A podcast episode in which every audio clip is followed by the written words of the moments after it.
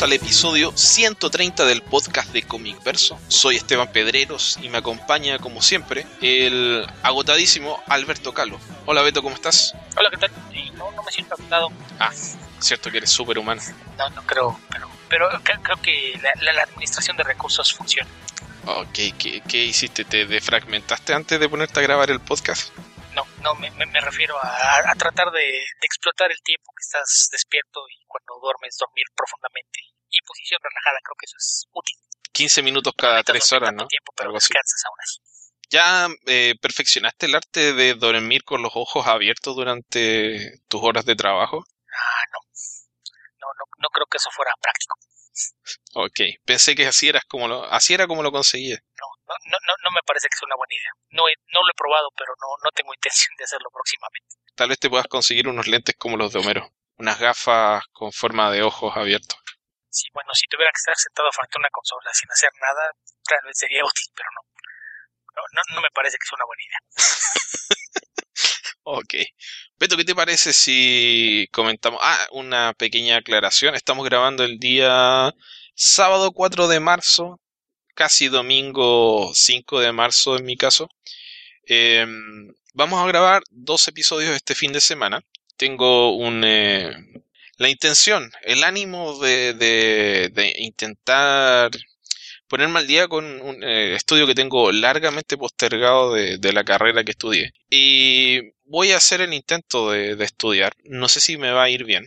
Y significa que necesito dedicarme más a eso. Por lo tanto, voy a tratar de grabar dos episodios este, esta semana para no dejar el, podcast sin episodios durante el mes y a ver cómo me va durante el tiempo que me voy a liberar en en ese sentido porque me voy a ir a estudiar a, a una cueva, me voy a transformar en eremita, me voy a dejar crecer la barba, el pelo no, porque no puedo, y a ver cómo salen las cosas. Y si va a ser una cueva, solamente se va a llevar suficientes velas. Ok. Y de que haya ventilación, porque se sabe que el envenenamiento por estar en un lugar iluminado al fuego siempre es un peligro. Yo pensaba ir a una cueva húmeda con oso. ¿Vas a estudiar o a luchar con osos? Es lo mismo. Ok, si tú lo dices. Ok, ¿qué te parece si pasamos al comentario de, de noticias, Alberto? Me parece bien. ¿Qué noticias tienes para comentar? Tenemos varias noticias.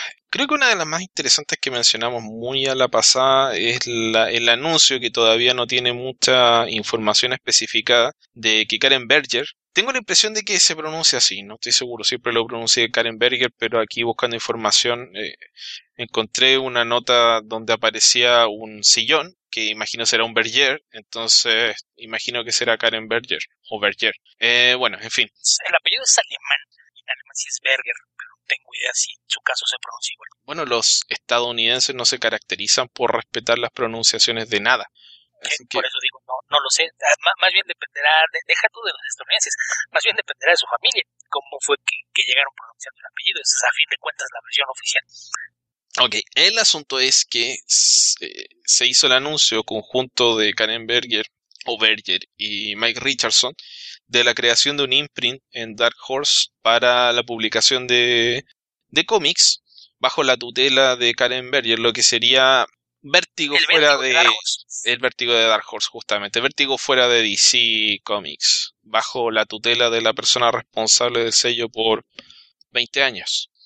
Un poco más si uno le da un poco de laxitud a la época en la que Vértigo existía sin ser Vértigo, pero será interesante. Es, una, es un anuncio eh, que no habíamos comentado demasiado, pero creo que es interesante en varios sentidos. Uno, por ver qué es lo que puede ofrecer Karen Berger eh, como editora a través de Dark Horse y dos porque Dark Horse creo que ha perdido muchísimo protagonismo como editorial independiente, o sea, de ser la tercera editorial más importante de- del mercado estadounidense hace 20 años, eh, actualmente llega a estar debajo de Ima- Image y IDW y creo que ha perdido un bueno perdió fuertemente con eh, la recuperación por parte de Marvel no, sé cómo llamarlo realmente el traspaso de la licencia de Star Wars desde Dark Horse de regreso a, a Disney y a Marvel Y por otro lado, porque hace mucho tiempo que no hay un, un proyecto independiente interesante nuevo a través de Dark Horse, más allá de tal vez esta serie que lanzó eh, Jeff Lemire con algo de retraso, ahora no recuerdo el nombre. Black, Black algo. Black Hammer. Black Hammer, gracias. Mind Management sería tal vez la otra serie eh, importante que ha sacado Dark Horse. Por ahí está The Massive. Pero no hay una, digamos, un movimiento fuerte que atraiga un, porcentaje de la audiencia importante como para devolverle protagonismo a la editorial. Yo creo que lo, que sucedió fue que hace 20 años, eh, pues ellos fueron de los principales promotores de, del cómic propiedad de autor.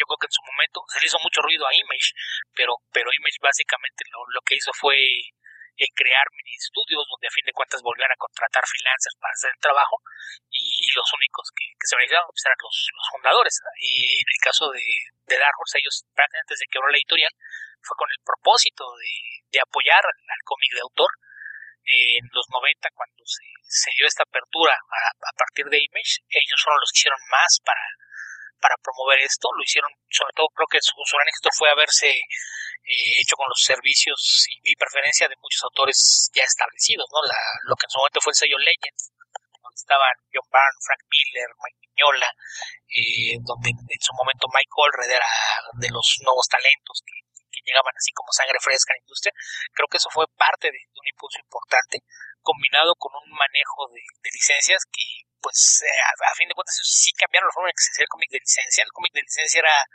eh, material desechable en las historias, no, no pasaba nada realmente, eh, porque nada más eran productos para aprovechar la moda de la película que estuvieras en ese momento en cartelera y tratar de sacar un poco de dinero de eso.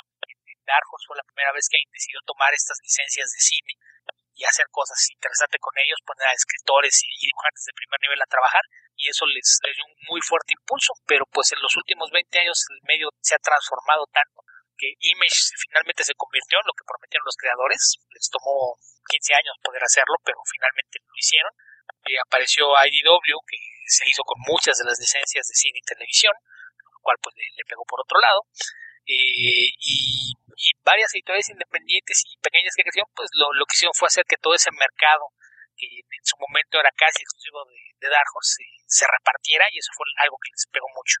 El, uh, el último golpe que, que mencionas, esta, la salida de la licencia de Star Wars, pues básicamente los dejó con que sus títulos más fuertes era lo que podemos llamar el Miñolaverso, que es eh, Hellboy y, y BPRD, eh, que Hellboy acaba de llegar a su fin, así que pues es otro, otro, otro título que, que pierden y Buffy como último bastión de, de su extensa línea de, de, cómics de licencia que en algún momento fueron parte importante de su oferta pues ya, ya no, no se da así es de que pues fuera de los proyectos que mencionabas ¿no? lo, de Black Hammer de Lemire, de Massive, de Ryan Booth eh, algunos otros proyectos que de repente tienen cierta mediática como de Orchid que, pues aprovecha la, la, fama de Tom Morello este, este músico guitarrista de, de rock pero, pero pues sí, si algo le faltaba a Dar José un, un, golpe mediático, creo que el hacerse con los servicios de Karen Berger como editora de una línea es algo que es importante. Eh, había que aclarar que, como bien mencionas, Berger estuvo en, en DC desde antes de que existiera el sello Vértigo. Básicamente el sello Vértigo es prácticamente un invento suyo.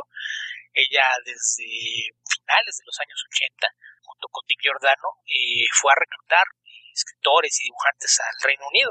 Así es de que buena parte de, de, esa segunda invasión británica que se dio a fines de los años 80 se debe al, al, trabajo de Berger. Hasta años recientes lo ha seguido haciendo. Por ejemplo, una de, de las primeras cosas que hizo después de que salió de Vértigo, si no me fue a principios de 2013.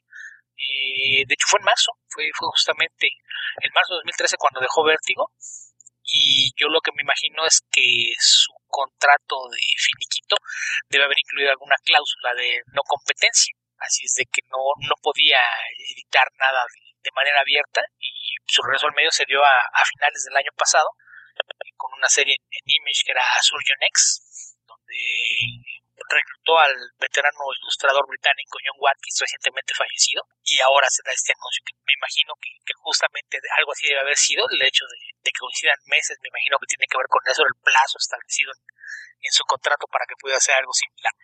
Eh, el caso es que pues será interesante ver cómo los los recursos de una editorial que desde el inicio se, se enfocó a, a, tratar de ofrecer una plataforma de publicación de autores independientes y con una editora que siempre estuvo a, cargo de buscar ideas nuevas y promover nuevas voces, pues seguramente habrá alguna oferta interesante por ahí. Habrá que ver qué, resulta de este nuevo impreso, que para aprovechar justamente el nombre de, de Karen Berger, justamente llevará su nombre. Será Berger Books, el nombre de este impreso. Sí, eso me hace sospechar fuertemente que tiene que ser Berger Books, porque sería un juego de palabras que tendría algo de sentido para mí. Eh, Berger, Books es como demasiado, no sé, sería muy autorreferente si el nombre se lo hubiese puesto a ellos. Me parece que si hay un juego de palabras ahí como que sean algo así como libros de sillón, eh, tendría más sentido. Así que sospecho que esa sea la pronunciación. Espero que alguien la, la mencione en algún podcast o algo por el estilo para aprenderla. Ahora, ¿qué tanta gente sabe lo que es un sillón Berger? Mientras más viejos, más gente. Exacto. O sea, sí, cada vez menos gente. Claro. Es una forma larga de decir cada vez menos gente. Claro, pero tal vez ahora se vuelvan a popularizar.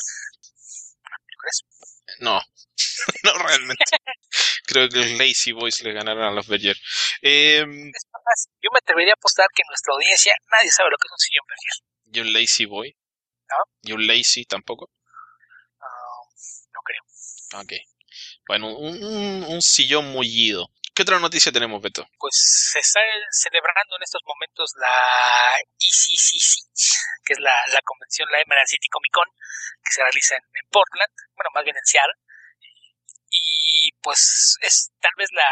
no más bien en Seattle, se celebra en Seattle. Sí, o sea, más específicamente. Está, de hecho, en otro estado, Alberto, porque Portland está en Oregon y Seattle está en Washington están al norte de los Estados Unidos. Sí, está muy cerquita, ¿cierto? son dos estados muy son dos estados distintos. Bueno, y se hace mucho frío. Estaba, pensando en Portland porque se ha convertido en la sede del cómic americano últimas veces. Todo el mundo se muda para allá. Es, es, la, es la, lluvia y el espíritu eh, grunge que los impulsa. Vean Portlandia. E, eso sí sería en Vean Portlandia. ¿Por qué? ¿Portlandia la has visto? Sí. Okay. Ah, porque ahí, ahí hablan de justamente del espíritu grunge de, de Portland. Digo, por eso se han mudado los eh, creadores de cómics allá, porque a los eh, escritores les gusta la depresión, o a algunos por lo menos. Pero el grunge es más identificado con Seattle. Eh, es, definitivamente. definitivamente. Por eso hay tanta confusión. Pertenece a la misma cultura norteña. Ok, pero ¿qué pasó en el Emerald City Comic Con? Pues se, están empezando a ver muchas noticias. Seguramente, como suele pasar, eh, es, raro que puedas comentar alguna noticia durante la, convención porque no hay detalles suficientes o los reportes son muy por encima.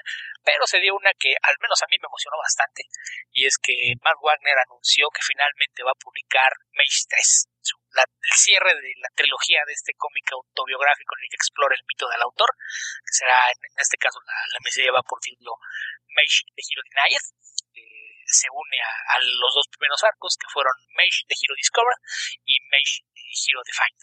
Así es de que pues es algo que hace 17 años que no hay un cómic de Mage, finalmente va, a completar este arco.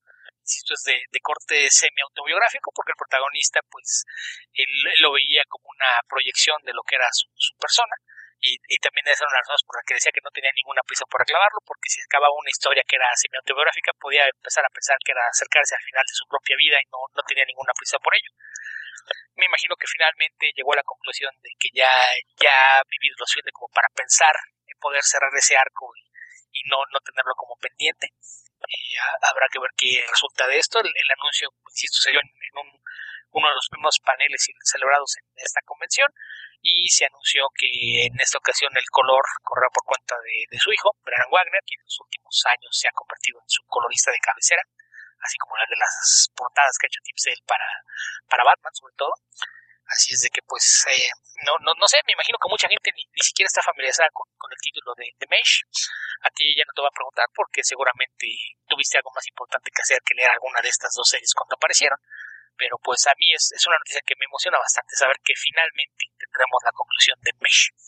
Mira, creo que cuando apareció la primera todavía no sabía leer. Y cuando apareció la segunda, me parece que... Eh, ¿Cuándo fue? ¿Como en el 2000? No sabía quién era... No sabía bien... No sabía realmente quién era Matt Wagner. Eh, ya he explicado muchas veces... He sido pobre siempre y tenía mucha dificultad para elegir qué cómic me iba, me iba a comprar, así que no pensaba comprar Mage porque en esa época eh, significaba gastar mucho dinero y no sabía, no sabía nada de la revista, así que no, no era en eso lo que iba a gastar dinero. De ahí se me acaban las excusas. Simplemente no, no, no, no, no he hecho el esfuerzo de leerlo y supongo que ahora lo puedo hacer, ahora que va a concluir la serie. A propósito de lo que mencionabas respecto de, que sea un cómic semi-autobiográfico, en Bleeding Cool hay una pequeña entrevista a Matt Wagner donde le piden, le preguntan algunas cosas. Y justamente él dice que para empezar a, leer, a escribir Mage, a hacer cómics de Mage, él no tiene realmente definido ni cómo termina ni cómo empieza la historia, sino que le pasan X cantidad de cosas en su vida y cuando siente que es momento de escribir Mage, lo hace. O sea, cuando acumula suficientes experiencias de vida que eh, le sirvan a él para escribir una historia. Por eso se demoró tanto. O sea, no es que él diga, no es que haya pospuesto una historia eh, por 15 años que él ya tenía definida. Dice que se va a poner a hacer la historia cuando se ponga a dibujar la revista incluso, que no, la tiene definida ahora, eh, sino que siente que ya es momento de hacer Mage y por lo tanto decidió hacerlo. Lo cual siempre es el mejor momento para hacer las cosas. Sí, y bueno, otra cosa interesante es que esto se va a publicar a través de Image, que además va a, recopilar los tomos anteriores de Mage, así que quienes no hayamos leído Mage, tendremos la posibilidad. Porque es interesante. Porque la serie se publicó originalmente a través de eh, Dark Horse. La segunda serie se publicó por Dark Horse, ¿no?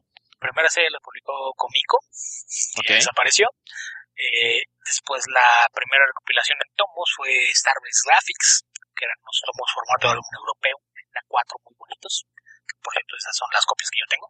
Eh, el segundo eh, arco, Hero Defined, se publicó a través de Image. Ah, ok. Bueno, pero es interesante porque lo van a volver a recopilar. Entonces, personas como yo, que podemos seguir siendo porfiados y no comprarlo, tendremos la posibilidad de adquirirlo ahora se va, se va a volver a publicar. Eh, supongo que estará disponible todavía, pero se van a volver a editar los tomos, entonces va a haber una nueva recopilación disponible. Sí, se publicó en 2010 o 2011, aparecieron unos tomos en hardcover con ambos volúmenes. Así es de que me imagino que esos dos deben estar disponibles. Si, se dan una vuelta por Amazon, probablemente estén por ahí. Y los nuevos, eh, según escribía por la mañana Brennan Wagner, el, hijo de, de Matt, y van a tener portadas nuevas, coloreadas por, por Brennan. Así es de que, pues si, si no lo tienen y no, no les interesa buscar si todas están disponibles en las, versiones anteriores, habrá ediciones nuevas justamente previo al, lanzamiento de esto, que no sea una fecha fija todavía, nada más anunció como para el verano de 2017. Y por allá en el evento, pues tienen un, arte promocional del que hicieron Prince y, los está eh, regalando y firmando en su mesa a Warner allá durante este evento allá en Seattle. Ok. Suena que mm, ya acumulaste suficiente experiencia de vida como para leer la última parte de, de Mage, Alberto. Espero que sí. De, hecho, a mí algo chistoso me pasó. Yo descubrí la existencia de Mage eh, básicamente cuando me volví fan de Grendel. Que de hecho, eh, algunas historias de Grendel aparecieron como backups números de Mage. Fue a partir de ahí que me, enteré que había otro cómic de autor de, de, Wagner. En aquel entonces, estamos hablando en mediados de los años 90, no había forma de conseguir la, la primera serie, todavía no empezaba la segunda. Y fue gracias a, a un amigo, Joy, por ahí quien escuche por ahí Comic Manía, tal vez sepa de, de quién estoy hablando, Carlos Moisés. Él me prestó los, los tomos que tenía de, la primera serie y me encantó. Un par de años después finalmente apareció el, segundo volumen y eh, también apareció una reimpresión de, del primero. Yo pensaba comprarla, pero eh, Joy se ofreció a venderme los tomos que tenía y dado que son de, de mejor tamaño y en un papel de mejor calidad, opté por eh, comprarle sus copias y no, no hacerme con una edición más reciente. Así es de que, pues sí, yo Mage también lo, pesqué de rebote y cuando lo releí algunos años después, encontré algunas referencias y, los diversos niveles en que funciona la historia. Básicamente lo, lo, que hace es contar la historia de un héroe y que revive el, ciclo del héroe desde el momento en el que es descubierto, en el que se define como héroe y finalmente hasta su caída, que es lo que será el tercer volumen.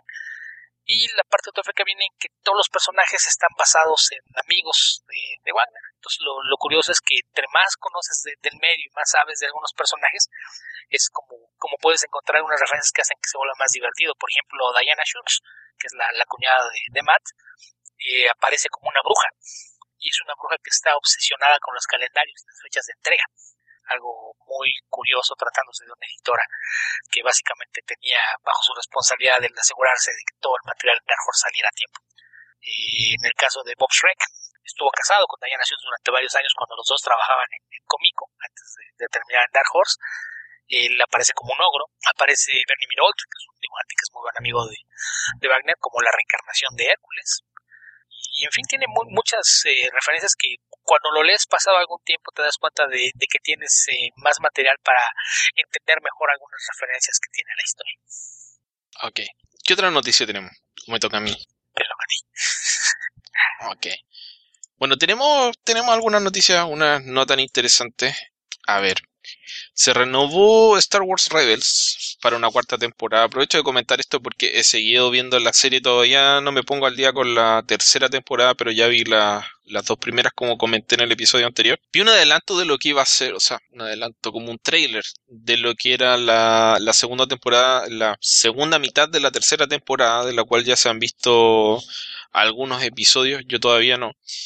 Y mm, bueno, me sigue llamando la atención lo que comenté en el episodio anterior, el tema de mm, qué tanto se puede construir dentro del canon y la continuidad de Star Wars sin empezar a, contradecir o cuestionar algunos de los elementos de la historia.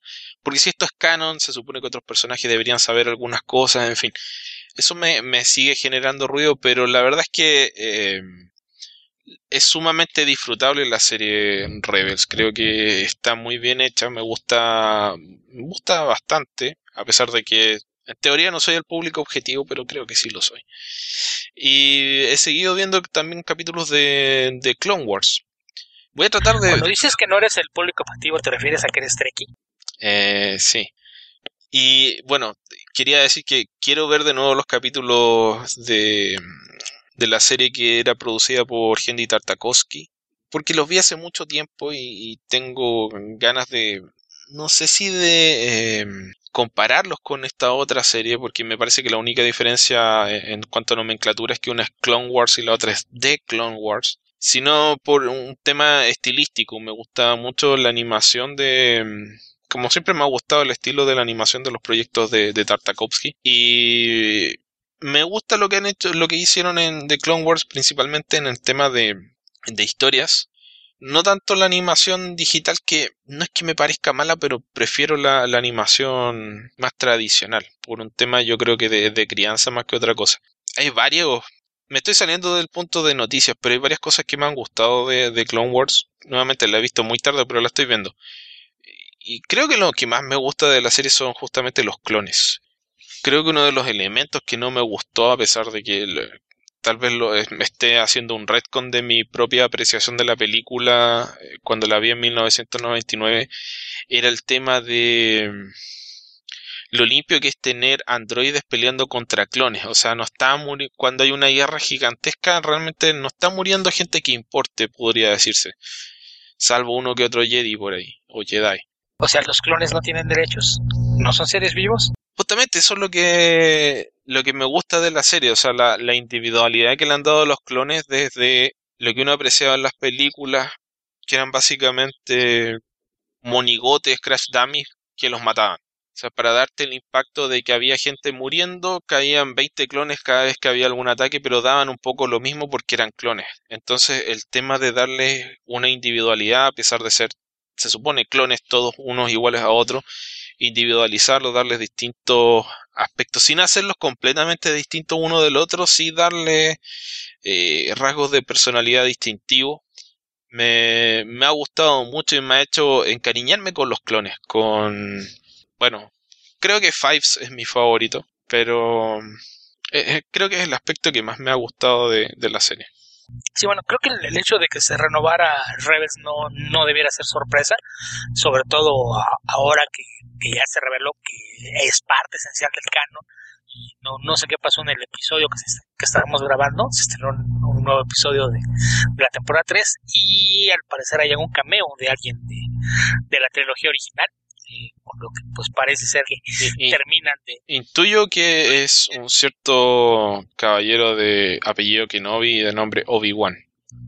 Sí, me imagino por los avances que habíamos visto, que estaban jugando con mostrar finalmente la revancha entre Obi-Wan y Darth Maul.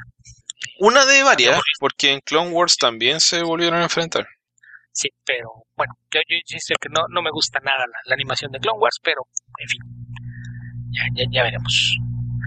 Yo, yo no, no he visto ¿Cuál la, la versión, la de Tartakovsky o la otra, la digital? Ah, no, la, de Tartakovsky es una maravilla. La, otra es la que me parece demasiado tieso. Más allá de los diseños de personajes, la, animación me parece que no es. O sea, a los diseños te acostumbras, pero pero la animación no, no tiene la, la fluidez que uno quisiera. No, Tartakovsky hace maravillas con su diseño simplista y siempre lo ha hecho. Mira, yo creo que más que ser más que ser rígida, que lo es, creo que es el tema de la el contraste entre la rigidez del personaje versus la expresividad del personaje. O sea, los personajes cuando tienen que demostrar expresiones son muy expresivos, pero el contraste con lo parcos y, y tiesos que son en la escena anterior hace que ese, ese cambio de estar hipertérritos a, a tener una emoción odio, amor, etcétera, es muy fuerte. Creo que eso es lo que a mí a veces no me gusta de, de cómo, cómo se hizo la animación de, de, Clone Wars. Que, que, que me raya la pizarra, me, me genera ahí un, tema de, de, ver algo que no, no es armonioso. Las transiciones de, los, de las emociones de los personajes no son armoniosas, sobre todo cuando tienen escenas donde deben transitar eh, rápidamente de una eh, emoción a otra. Hay personajes con los que no se nota mucho porque son más, eh,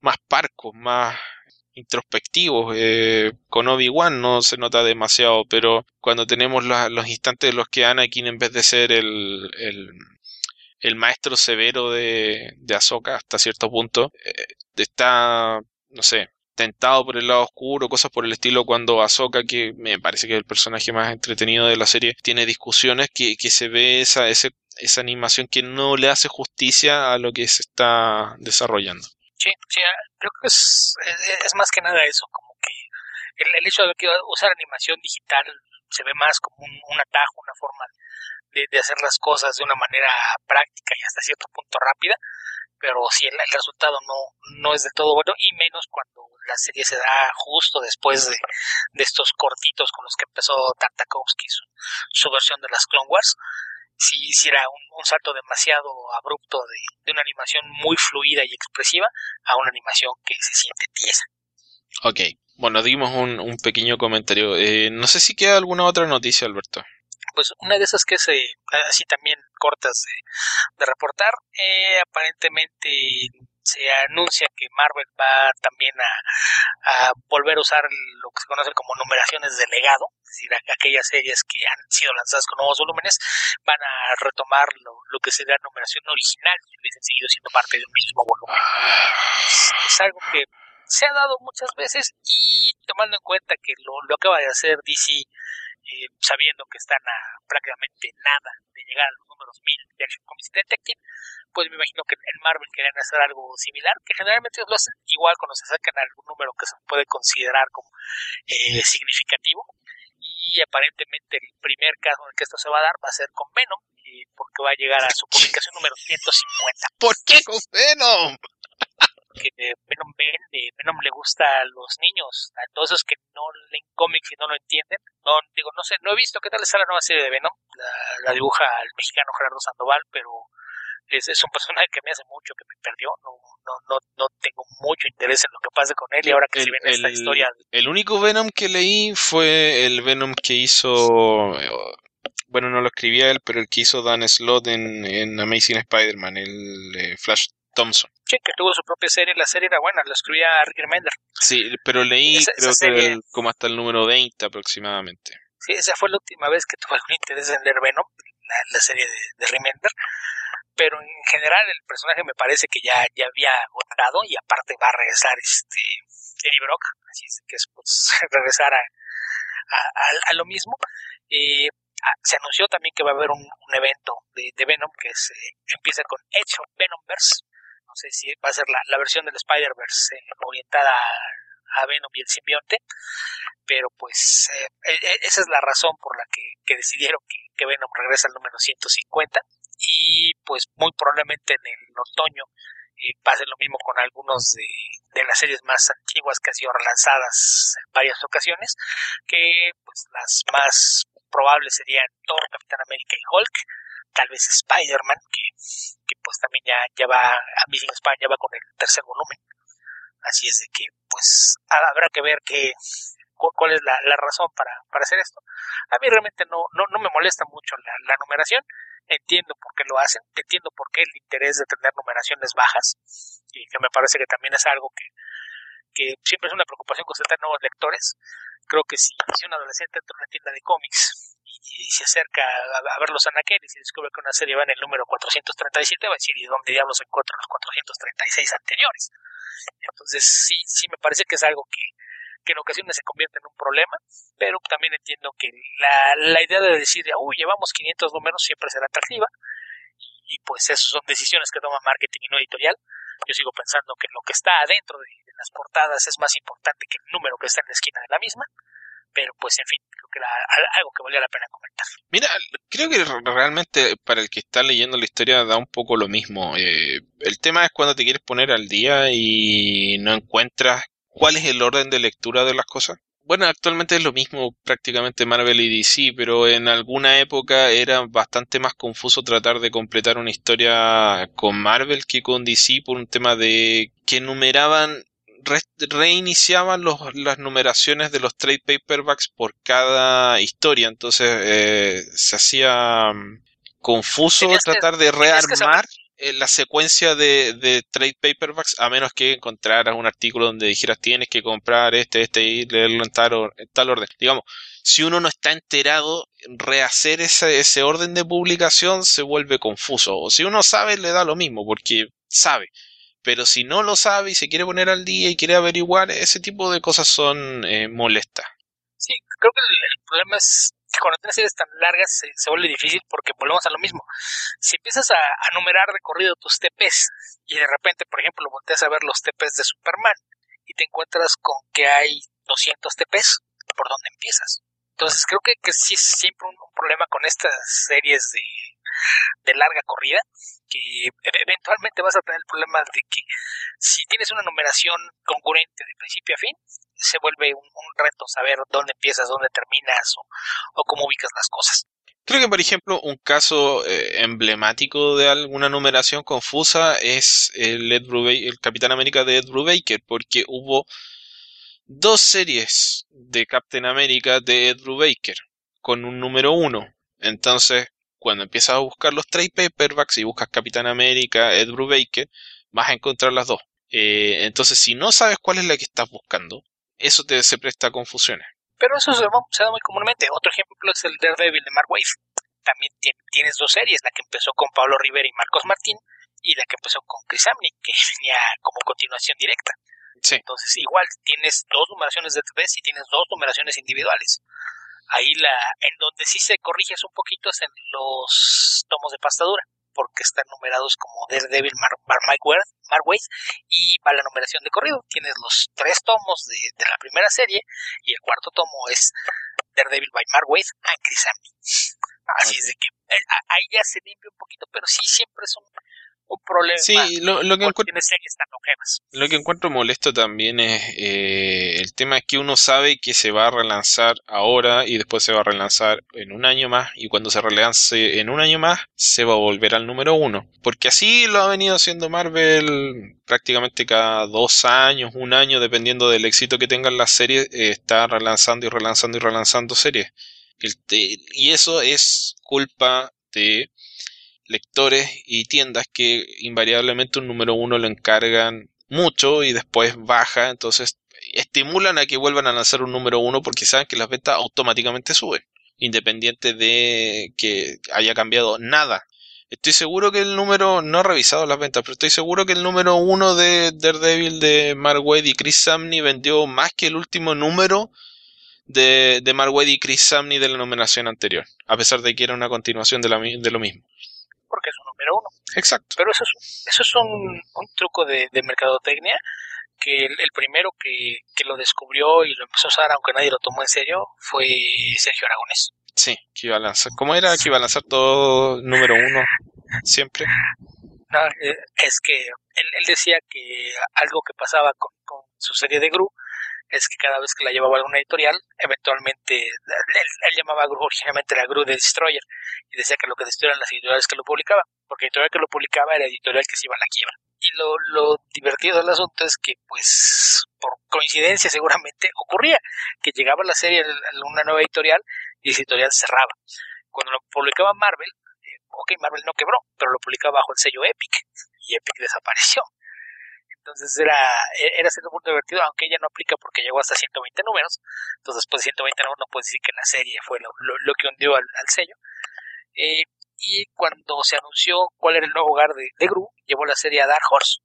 Y en Dark Horse dijo, ok, me, me di cuenta después de, de todo esto, ah, perdón, primero pasó por Image, después de, de Epic pasó por Image, donde fueron pocos números, me parece que 12 nada más, y de ahí pasó a Dark Horse.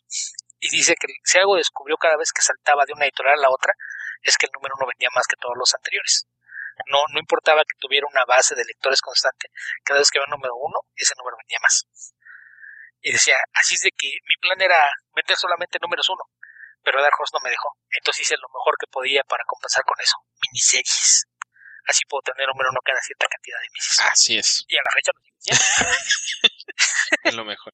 Es, como se publica actualmente en mis series, que me parece que sobre todo para títulos independientes que no van a salir mes con mes, sino que tienes arcos y puedes completar cuatro o cinco números, tomarte una pausa de meses y luego sacar otros, creo que ese formato de una serie de miniseries es lo, lo más práctico y recomendable. Te evita confusiones y es, es algo eh, fácil para las tiendas, para los lectores y para todo el mundo. Ok, Beto. Eh, no sé si nos queda alguna otra noticia, creo que es momento de pasar a, los comentarios. ¿A los comentarios de los lectores? Pasemos a las preguntas de los lectores que nos llegaron algunas que, pedí yo en la tarde. Sí, eh, cuando tú pides, piden cosas muy complejas. Sí, no sé qué pasó. Es mejor que pidas tú de partida, te responden más que a mí. a pesar de que sea tu cuenta personal y no la cuenta de, del podcast. Y dos, nos preguntan cosas muy raras a veces, como, eh, ¿cómo vamos a responder esto? Ok. siempre aplica aquella de no responderla o contestar con evasivas. Veamos cómo nos va a eh, jugar al hacer digo. Ok, ¿qué tienes por ahí? Hiram Avi, saludos. Pronto aparecerá mi aporte en Patreon, se los debo ya que me han dado muy buenas recomendaciones. Me gustaría que hablaran de artistas como Chris Ware, Daniel Klaus, Charles Burns, qué obras les gusta más y de Mike Allred, qué recomiendan. Gracias. Mike Allred. Mike Allred todo. Pero ahora es Michael de vuelta, ¿no? bueno, depende a quién le preguntes, pero él sigue firmando como Mike. De, hecho, en, Facebook tiene una página que su, su página de profesional aparece como Mike Allred y tiene una más que es este pareja Mike versus Laura Allred. Pero, pero sí, él en sus cuentas usa Mike, así es de que pues que a veces la, gente se quiere pasar de serie y decirle Michael, creo que es esa parte. Es que me parece que, bueno, yo hace rato que no, no me pongo al día, pero estaba leyendo Silver Surfer y mm, no recuerdo si él empezó filmando como Mike Allred y luego cambió, o si en el proyecto anterior filmaba como Mike Allred y cambió a Michael Allred en Silver Surfer. A, eso venía a comentar. El, no, no, no su firma, sino que el crédito en el cómic. No estoy seguro, pero la, firma siempre ha sido MD Allred, que son Michael Dalton. Y, pero pues sí, de, de Allred, pues creo que pues como artista todo lo que le puedes poner las manos encima, no, no, escribe mucho más allá de sus proyectos personales y, pues ahora va a tener un, una serie en el sello Young Animal, este, que es curado por, eh, ¿cómo se llama? Gerard Way. Eh, va, a lanzar una serie de un personaje de, Jack Kirby, que es Bog.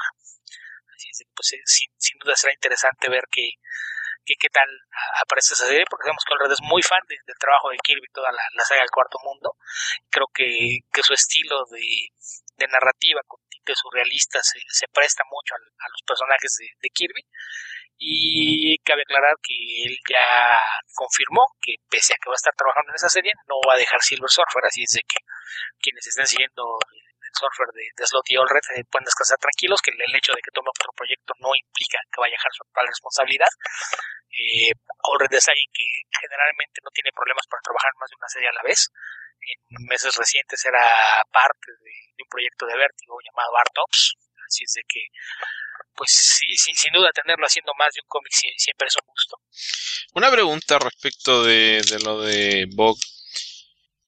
El personaje dentro de esta historia se supone que igualmente muere en Cosmic Odyssey. Va, sería una historia antes de Cosmic Odyssey. ¿Está Cosmic Odyssey en, en, el, en la continuidad de DC actualmente? Según yo, Cosmic Odyssey no es canon desde hace mucho. Ok. Entonces no está muerto el personaje. Y aunque lo estuviera, eso cuando los ha detenido. sí, es DC. Por algo tenemos crisis cada cinco años. Es cierto. Digo, yo, yo siempre me quedé con lo que hubiera pasado si Brian McCloventis hubiera cumplido su amenaza de lo que iba a hacer en Electra. No, no, no sé si recuerdas cuando lanzó la, la serie Electra por allá no. a principios del 2000, si no mal recuerdo. No, no, no lo podría recordar porque no lo sé. Ah, que la, era, su, plan original era que la serie sirviera como un homenaje a South Park. Todos los números al final alguien matara a Electra y alguien más iba a decir, ¡ah, mataron a Electra, bastardos! Eso suena como un chiste más que como un plan. Sí, aún así hubiera sido divertido. Digo, total, a Electra ya la habían matado y la regresaron a contra los deseos de su creadora, así de que no que era parte del de chiste. Ok. Sí, suena como una burla eh, respecto de, Frank, pero bueno. Bueno, aquí también había que aclarar que en el caso de Bog, eh, aparte de colaborar con, su esposa, que es su colorista de cabecera, y también va a colaborar su hermano, y Olras. Así es de que ahora sí que va a ser una producción familiar. Nepotismo pero si el nepotismo es eh, productivo, digo, tú te quejas de que Stuart Timon deje escribir a su esposa. No, ¿cuándo me he quejado de eso? No, no, es como si fuera la esposa de David Finch, digo, David Finch no es un dibujante que nos guste, no nos gusta tampoco como escribe a su esposa, da igual que trabajen juntos, ¿qué más da? Pero, ¿Cuándo reclamé yo por la esposa de Stuart Dimonen? No sé, pero te estás quejando del nepotismo. Yo lo único que digo es que en vez el, el cuadro de crédito debiera decir nepotismo en vez de individualizar a la gente. Creo que eso sería un buen ¿Te parece que los, los, hermanos no tienen derecho a trabajar? Tienes eh... en de Gabriel Bay Fabio Moon, de los Simonson, de lo que en su momento fueron los Kiesel. Ah, pero, pero espera, me dijiste hermano y me estás nombrando matrimonios. sería nepotismo, del mismo modo, estamos hablando de parientes. Ok, pero... No quiero discutir esto porque tendría que partir, por ejemplo, eh, no, porque Luis Simonson en realidad era Luis Jones y ya llevaba tiempo trabajando en cómics, no fue que Walter Simonson la llevó a trabajar en cómics, así que no. Eh, Bárbara, eh, Bárbara era Randall el apellido original, también tenía un largo, una larga trayectoria en cómics antes de casarse con Carl Kessel y pasar a ser Bárbara Kessel. Bueno, Kessel. Eh, ¿Quién más dijiste? Ahora vas a tener que aclarar a la gente que Fabio Moon y Gabriel Van no están casados. No, son hermanos y han trabajado, de hecho son mellizos y han trabajado juntos siempre. Así que tampoco es nepotismo, no fue uno que llevó al otro, sino que han trabajado juntos. De hecho, en Brasil trabajaban juntos y trabajan juntos y, han hecho todos sus proyectos. No, no, sé, no, no, no me convence tu idea. Entonces me vas a decir que Tim Seed y su hermano también es un caso de nepotismo? No, no, porque los dos son artistas. Pero no estoy acusando de ser nepotismo, solamente dije nepotismo porque son tres, tres de la misma familia juntos. Entonces dije, ah, bueno, es chistoso decir nepotismo, pero no estamos desviando del tema, Alberto. Bug. Yo digo que no es, yo digo que no es chistoso. pero, Definitivamente ya no es chistoso. Eh, creo, creo, que en la semana habíamos aclarado que eh, hay un problema. El, problema no es que tú te rías de tus chistes. El problema es cuando solo tú te ríes de tus chistes. Ah, bueno, no lo puedo saber. Eso es lo que puede ser. No, de hecho, no hablamos de eso. Hice el comentario en Twitter que nadie respondió. Eh, Alguien le puso me gusta y nada más. No fui yo. no, sí, lo tengo claro. Pero la, ya volviendo a esto, la, serie se va a llamar Bug de of Forager. Eh, y pues esto también se, se anunció hace apenas eh, algunos días, me parece que fue la semana pasada, o hace dos tal vez. Se anunció en el transcurso del mes de febrero. 14 de febrero. como decía, pues es un personaje de 14 de febrero. Ah, mira. ahí está, que te, niegas a que un matrimonio anuncie un proyecto en el que van a trabajar juntos el día de San Valentín.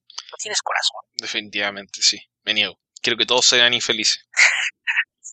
bueno, el caso es que es un personaje eh, parte de los nuevos dioses, no tan conocido como, algunos de otros personajes que han tenido series y apariciones regulares, pero pues sin duda será interesante ver qué, giro le dan los, los All Red a, a, este a esta creación de Kirby que no, no es tan conocida como algunas otras. Pues volviendo al tema de All Red, pues insisto, a mí es alguien que su trabajo me gusta mucho desde hace mucho tiempo.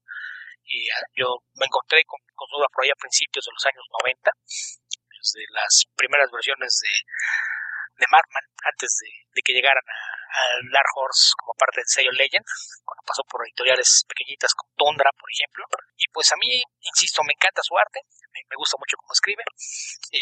Su debut como director es una película que a, la, fecha sigo pensando que, como un trabajo de Danny Hauser, una película no es nada despreciable. E incluso la, banda de rock que había formado, que fue la, la que había la misma película, de Gear, también es buena. Así es de que yo, yo sí me declaro fan de, de All Red ya, ya sea que, que siga haciendo cómics o decida volver a hacer cine. Ok, bueno, ahí vamos a ver qué, qué si no ha leído Red Rocket 7, creo que, que, esa será una recomendación interesante. ¿Qué cosa? Que Red si, si dice que quiere recomendaciones de Michael Red, si no lo ha leído, yo le recomendé mucho Red Rocket 7. Me parece que es una obra bastante menospreciada en, en términos de, de la calidad del producto que es. Ok, vamos a responder una o dos preguntas más solamente, el resto las respondemos en el próximo podcast. Eh, Abraham Ramírez. Hola, creo que ya salió mi aporte en Patreon, ahora me pertenecen. Ja, ja, ja. Eh, no tengo ninguna sugerencia directa, más bien solo pido recomendación. Quiero empezar a leer cómics europeos, soy fan de Dread y me gustaría leer algo de 2000 AD o similar. Algún compilado o novela gráfica. Ok, en el caso de 2000 AD, eh, Titan Books publica colecciones de muchas de, las historias que serializadas originalmente ahí. Eh, por ahí ha habido, originalmente salían en, formato de álbum europeo y después empezaron a ser ya en formato de cómic americano, eh, al tamaño me refiero, pero en tomos. Eh, lo que no sé es qué, tanto esté disponible, pero pues ahí creo que la, la mejor apuesta sería sobre todo irte sobre autores. Eh, de las cosas que primero ahí hay mucho material de, de, ciencia ficción de Alan Moore, Creo que aquí en su momento hemos comentado eh, The Ballad of Halo Jones y The Complete The Aran Quench, si no me recuerdo, son, son, dos cosas que yo comenté, justamente después de los, los compilados de Titan. Eh, otras cosas que han aparecido por ahí en, tomos similares está The ABC Warriors de, de Pat Mills y Kevin O'Neill, el artista. Eh, otro tomo interesante es el Missionary Man, que tiene arte de, Frank White, no, no recuerdo quién es el escritor, John Rennie, si no mal recuerdo. Pero, pues si, si lo que es leer es eso y, y es fan de, de Dredd, pues seguramente ya, ya conoces bastante material de Dredd. Pero pues sería cosa eso de, de que buscaras, a, lo mejor por autores puedes eh, eh, realizar una búsqueda de, sobre todo trabajo de Pat Mills, Alan Moore, Alan Davis, que que tenían bastante material publicado en las páginas de, de 2000 AD, que era una antología mayormente enfocada a la ciencia ficción, lo sigue siendo, tiene más de, de 2000 números publicados. Y, las colecciones, eh, insisto, parecían como Titan Books y durante mucho tiempo los distribuyó en Estados Unidos DC Comics, pero no sé si todavía tengan la, la licencia de distribución por acá o como esté, pero sin, sin duda, sí si le das un, vistazo, a lo mejor como Titan Books en Amazon, puedes encontrar varios tomos y compilaciones que generalmente son historias completas, no, no van más allá de un, de un tomo, o sea que ni siquiera hay problemas con la numeración, como lo que mencionábamos hace algún rato. Eh, en, los casos de, cosas múltiples, pues mayormente eso se limita a, a personajes como eh, Judge y tal vez Strontium Dog. El resto realmente son, son cosas que con un volumen basta para coleccionarlas completas. Sí, estaba tratando de acordarme de un proyecto que salió hace algún tiempo, pero no, no, sé si recomendarlo realmente porque no es tan bueno. Era de, de Jock y... ¿Cómo se llamaba el, el con el que hacía dupla creativa eh, en los Losers? Andy Deagle. Andy Deagle, que lo, publica, lo publicó Image, era una eh, reimpresión del material publicado en la 2000 AD, pero coloreado. Ahora no puedo recordar el nombre de la serie mmm, no recuerdo qué puede haber sido. De lo que también debe haber tomo, si no me equivoco, algo de Future Shocks. Por ahí me, me acuerdo de que mencionaste a Andy Deagle, porque Andy Deagle también fue, fue parte de esto. Y dime si, si algo claro, no era yo sé que Ratcatcher, pero no Ratcatcher es Andy Deagle con alguien más. Sí, eso lo publicó Vértigo. Eh, sí. Snapshot se llama. Ya, no, nunca lo acabé de leer. Eh, era una historia eh, entretenida, pero no era mucho más que eso. Solamente estaba tratando de recordar algo que hubiese eh, que hubiesen recopilado de, de 2000 AD, aparte de lo que ya habías mencionado. Hace mucho tiempo hablé de Arctic Marauder de Jack Tardy, en el podcast que lo puedes, si no lo escuchaste, puedes tratar de, de buscar el episodio, que es un cómic también europeo que entra dentro de esta clasificación que nos entrega. Y bueno, dentro de Estados Unidos, Fantagraphics es una de las editoriales que publica más tomos europeos, no es la única, pero eh, ahí pueden encontrar material. Sí, publican sobre todo mucho material francés y belga. Bueno, yo, yo me fui más hacia lo británico porque con ese cómic europeo creo que es muy diferente el, tipo de cómic que se, publica en, Francia, en Bélgica o Suiza a lo que se publica en el Reino Unido. Entonces creo que, que si lo que agregan es eh, en el mismo tono de, de Dread, pues la, la, otra opción sería Tanker, que si no, me, si no mal recuerdo por ahí estaba ya todo en, en tomos, creo que también es, es algo que encajaría dentro del mismo tono de Dread. De acuerdo a lo que encontré, es el episodio 37. Lo publicamos en 2013, hace ya bastante tiempo. Cuatro años. Sí. Y esto fue, a ver, en agosto de 2013 está disponible en, el, en nuestra página del archive eh, y también en la página del, del, en el blog. Sí, pero creo que lo, más sencillo sería empezar buscando autores. Y, si se trata de británicos, pues creo que lo, lo, lo más fácil sería empezar con, con, Alan Moore, Alan Morrison y Pat Mills. Sí, o sea, aunque es cómic europeo, obviamente, eh, siempre que hablan de cómic europeo descarto a, a, Gran, a Gran Bretaña. No sé por qué. Eh, es que ellos mismos es, es Europa, pero, pero esa parte. Sí, bueno, siempre pienso en cómic europeo, España, Francia, etcétera. Eh, generalmente es Francia y España más que el resto. Te dice, pero, cómic europeo y lo primero que te viene a la mente son Tintín y Asterix. Claro. y el otro que estaba pensando, me acabo de acordar, eh, ah, no, Black Sad. Los tomos de Black Sad es un cómic europeo que es fácil de conseguir, muy popular y que probablemente le interese. Sí. Como decía por allá uno de mis amigos, es, es como Zootopia para adultos. bueno, bueno de, de, hecho lo dijo al revés. Dijo es que Zootopia, Zootopia es como Black Sad para chavitos. Sí, creo que eso, eh, tiene razón en haberlo dicho de esa forma. La pero, otra pero forma suena, suena más divertido, sí, al revés es más divertido es completamente incorrecto, pero así con ese Zootopia para adultos suena hasta perverso, lo, lo, lo, cual es divertido. Sí.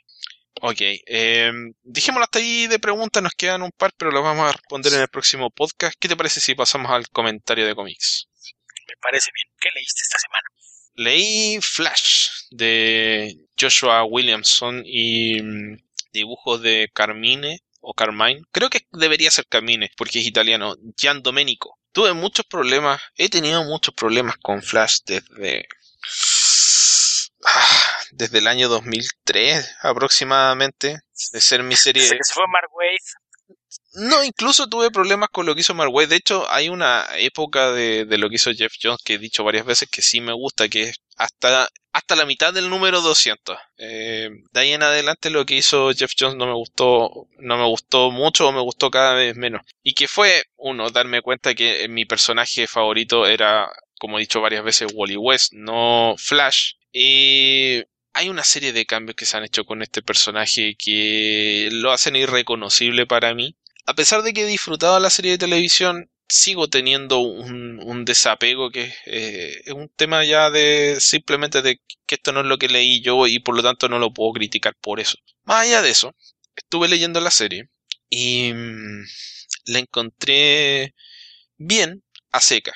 Creo que en algún momento comenté cuando habían aparecido uno o dos números de la serie que el dibujo de Carmine Giandomenico me parecía un poco eh, estático, entre comillas. No, no, todavía no lograba, a, mi juicio, reflejar bien el tema de, de la velocidad, que me parece que es un, un elemento de eh, cómo se dibuja, cómo se interpreta el personaje y que ha hecho que varios artistas que han trabajado con Flash se hayan destacado uno con el personaje y dos en el medio en general.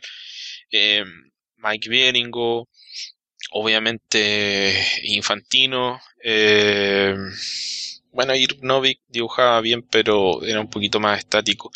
Eh, lo que hacía Scott Collins, por ejemplo. Scott Collins pasó de ser un de ser nadie a ser Scott Collins con todo lo que les pueda molestar ahora el trabajo de Scott Collins gracias a lo que estaba haciendo en Flash al hecho de haber hecho un, muy buen trabajo de, interpretar la velocidad del personaje. A mí me gusta mucho lo que hizo Carl Kersher con el personaje, a pesar de que lo, ha trabajado muy brevemente en un par de, bueno, en West Day Comics y en eh, un número de la serie de The Fastest Man Alive, cuando brevemente Bart Allen fue el personaje protagónico.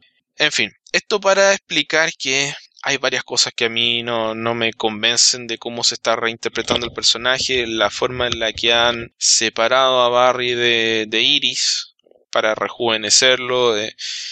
se me hace como como lo que hicieron con Lois Lane y, y Superman cuando lanzaron los New 52, el tema de distanciarlos tanto luego de haber estado acostumbrado por años a leerlos como pareja eh, hace que se vuelva muy aburrido volver al, al, al, paso anterior es muy difícil cuando uno lleva no sé ¿Cuánto habrá sido Alberto? ¿20 años leyendo a Superman con Lois Lane como pareja? Pasar a, que el, ya ahora no se conocen, ahora son, son o sea, no, no es que no se conozcan, son compañeros de trabajo y nada más y son adversarios y qué sé yo, como volver a la dinámica anterior y, obviar todo lo anterior, a pesar de que te expliquen que la continuidad ha cambiado, bla, bla, bla, es, rehacer ese camino, reandarlo como lector es aburrido para uno que ya lo, ya lo vivió. Eh, para el lector nuevo obviamente la experiencia es distinta, así que tómelo con muchos granos de sal ese comentario. Más allá de eso,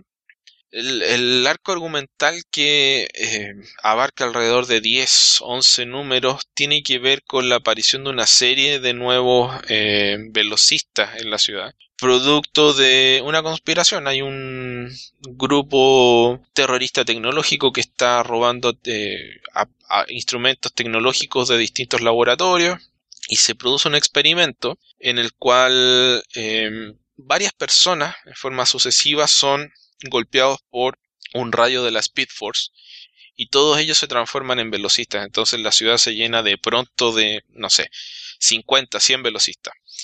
Dentro de estos velocistas, uno de ellos es un compañero de trabajo de Barrial en un detective, ex eh, policía de turno de, de, salir a caminar como, bueno, pasa de ser patrullero a ser detective, que era amigo de Barry antes de que Barry recibiera los poderes, Barry lo estaba tratando de ayudar eh, para investigar quién había sido la persona que, o el criminal que mató a su hermano. Y esta es una de las personas que recibe el poder y se transforma rápidamente en sidekick de, Barry.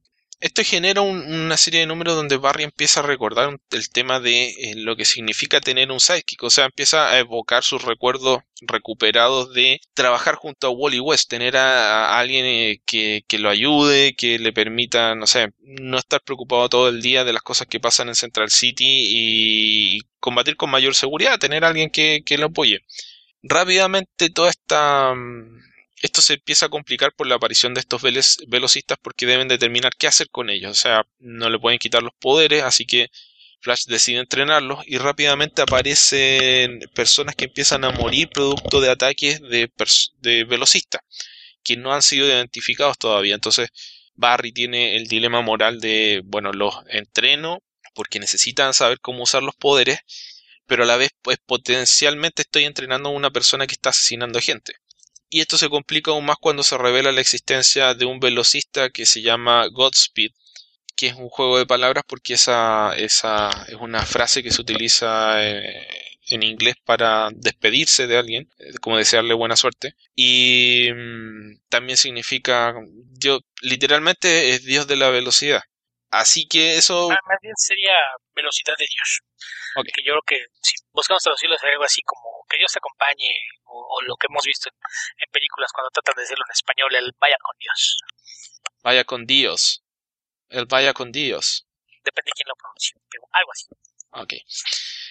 Bueno, aparece este personaje y asesina a, a, tres delincuentes que estaban utilizando la velocidad para robar. Esto le genera un problema enorme a Barry Allen porque descubre que este tipo o este nuevo velocista es capaz de robar velocidad de otros velocistas, lo que lo transforma a él en, un velocista más rápido que Flash. Y Flash lo debe combatir con la ayuda de una serie de personajes que se van presentando aquí. Un interés romántico, que es una científico de Star Labs que también adquiere poderes. eh, una especie de sidekick nuevo que es una niña que adquiere los poderes y, que es muy introvertida y tiene muchas dudas, duda mucho de sí misma, entonces recibe el apoyo de, Flash que le ayuda a, mm, ser más abierta y comunicativa y, logra controlar sus poderes. Lo que me terminó molestando de toda esta historia es que sentí que era la vigésimo séptima vez en la que leía a Flash peleando contra Flash. Eh, por algún motivo son pocos los autores que dicen voy a poner a Flash a pelear contra Gorilla Grodd, contra etcétera. Flash tiene una galería de personajes que, bueno, realmente no tienen poderes tan buenos como los de Flash, pero que son bastante interesantes.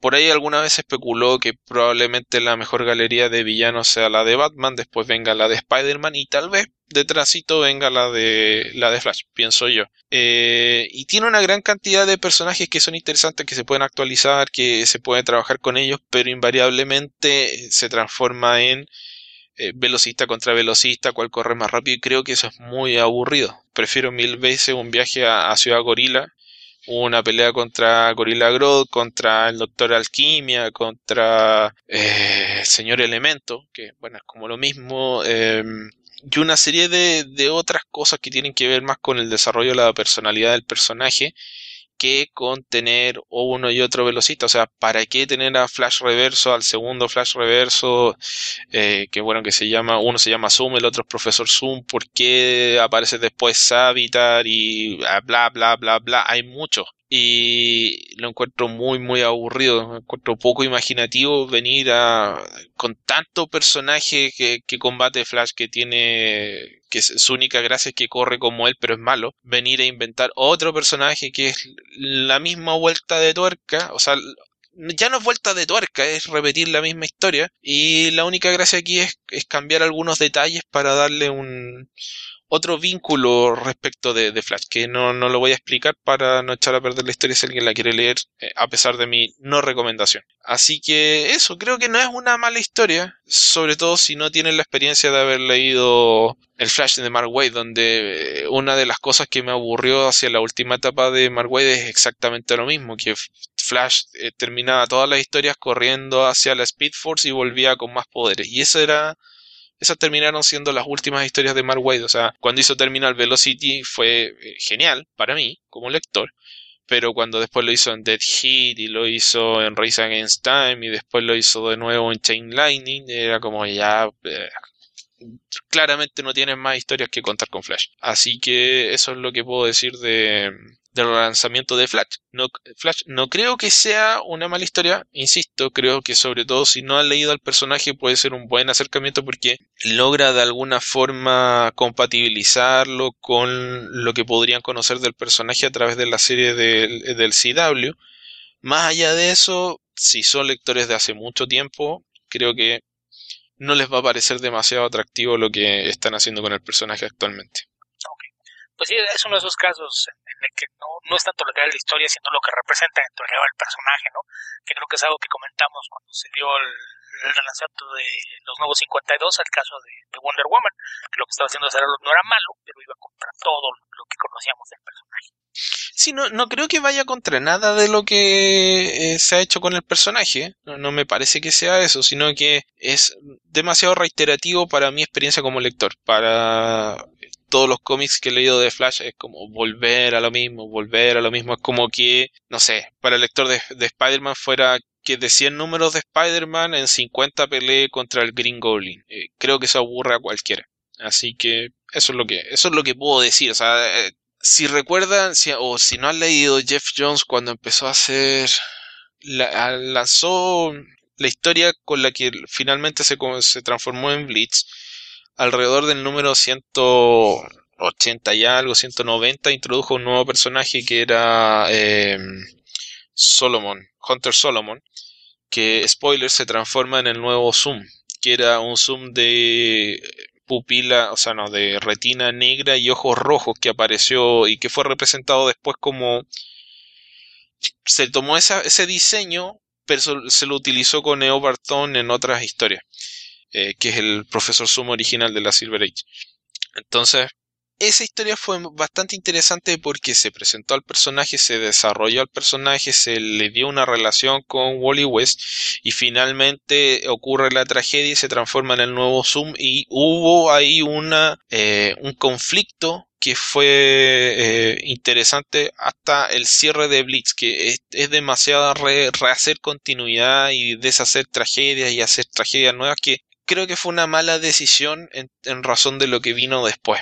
Eh, ¿Cuál fue el problema? Que en el número 207, o sea, seis meses después, Flash Reverso era de nuevo el enemigo. En el número 215, Flash Reverso era de nuevo el enemigo. Aparecían después, hacen una alianza los dos Flash Reverso. La última historia de la etapa original de Jeff Jones con el personaje eh, son, se llamaba, eh, no recuerdo ahora el, nombre de la historia, pero era supuestamente parte con, era la guerra de los, de los villanos, creo que era. Eh, supuestamente iba a ser el enfrentamiento de, de los villanos que, que pseudos habían reformado se habían después desreformado, pero que estaban bajo el mando de Captain Cold, que se iban a enfrentar a Wally West y después termina siendo otra historia de Flash contra Flash Reverso. Entonces, Jeff Jones en dos años escribió cuatro historias con Flash Reverso. O sea, y esta, la base eh, de, esa, de esa forma de desarrollar la historia se, no era original, pero se volvió interesante porque ya hace mucho tiempo que no se hacía. Entonces retomarla y retomarla y retomarla es muy aburrido para mí, porque ya la leí. Si no han leído nada como eso, probablemente no les va a parecer lo mismo a ustedes. Así que esa es la salvedad que puedo hacer. Si no conocen al personaje, creo que es una revista que podría leer y que les va, les va a parecer bastante más atractiva que a mí. Pero eso, eso es lo que puedo decir. No, no, no sé, pero no, no, no, no pintas un panorama muy esperanzador. Es que está vinculado a mi experiencia como lector. O sea, no puedo decir que objetivamente la revista sea mala pero sí digo que eh, si llevan 10, 15, eh, tienen que pensar que la historia de Jeff Johnson del 2005, o sea, son de hace 12 años. Si tienen, si empezaron a leer cómics hace 12 años, yo empecé hace bastante más, ya les va a parecer redundante. Ahora, si empezaron hace uno o dos años, no, no les va a parecer lo mismo porque es una historia que les va a parecer novedosa. Ahora, ya se ha hecho. Entonces, eh, por ahí pasa, porque yo tengo 35, eh, voy a tener más pronto, así que eh, es, distinto de si tienen 15, 20, 25 años y esta es la primera vez que van a leer al personaje. Es una experiencia distinta, entonces esa salvedad tengo que hacer. La historia no es mala, pero para mí es, aburrida. Ya, suena como que yo tampoco la disfruté. ok, ¿qué puedes recomendar o comentar tú? Eh, pues eh, de las cosas que me tardé en leerlo, lo, recibí desde diciembre, tomo. Fight Club 2, la, la continuación de, de, la novela que dio pie a aquella película del año 2000, que pues, para muchos marcó una generación. Y la, el autor de, de la novela, John que decidió que iba a ser una secuela y cuando lo, lo decidió, eh, decidió que iba a ser un cómic después de haber tenido conversaciones con Brian Michael Bendis, Matt Fraction y Kelly Sue DeConnick. Como socio del lado artístico es Cameron Stewart, que es un, un artista bastante capaz y, la verdad es que el cómic es una cosa difícil de describir.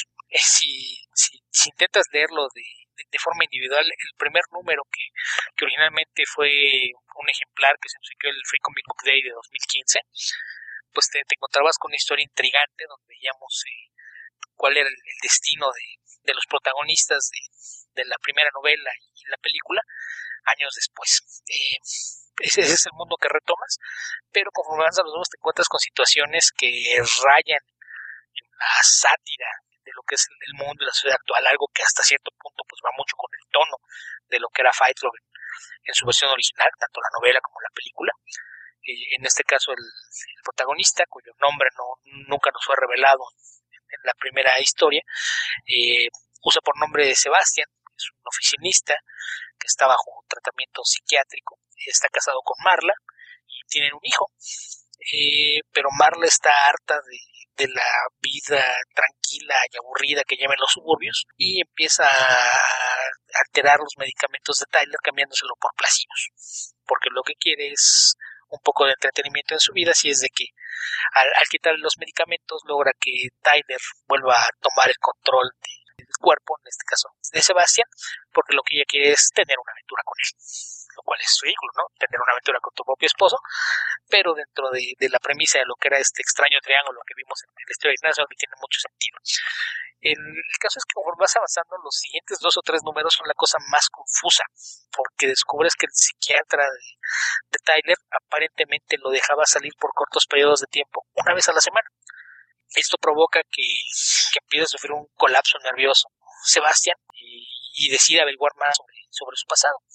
Yo a partir de ahí decidí que lo, mejor iba a ser esperar a que estuviera la, la historia completa para tratar de leerlo, porque la, el nivel de desconexión que, que había de, de un número a otro era, era algo difícil de, lidiar, sobre todo si pruebas algunas semanas para el siguiente capítulo. Y, y de repente te encuentras con que tiene elementos de, metaficción, donde en algún momento paran, dice, sí se me acabaron las, las ideas y decide hacer cosas diferentes. Y, a pesar de, de, que empieces con esa, esa idea de, de, realmente vale la pena lo que estoy leyendo, me parece que cierre hace que valga mucho la pena. No, no, no sé si, si sea una lectura que, que, pueda resultar del agrado de todo el mundo. Eh, yo soy muy fan tanto de la, novela como la, la película de, de Fight Club. Y, la verdad es que hacia la mitad del tomo sí, sí empezó a sentir un poquito de miedo de, de que la, la, idea se fuera a caer a pedazos por la cantidad de, de elementos que empezó a mezclar eh, a lo largo de, la historia, pero me parece que al final cierra de una manera muy, muy buena. Palalio, que es un, escritor que ha sido muy criticado porque, pues a pesar de que ha publicado muchísimas novelas en los últimos 20 años, deben ser unas 15, la verdad es que pocas de ellas han sido realmente buenas. Es muy probable que, que Fight Club, que fue su primera novela, siga siendo la mejor de ellas, pero me parece que, que al final, pese a, lo disparejo que se puede sentir durante el trayecto, el, resultado final en, Fight Club 2 es algo que vale mucho la pena.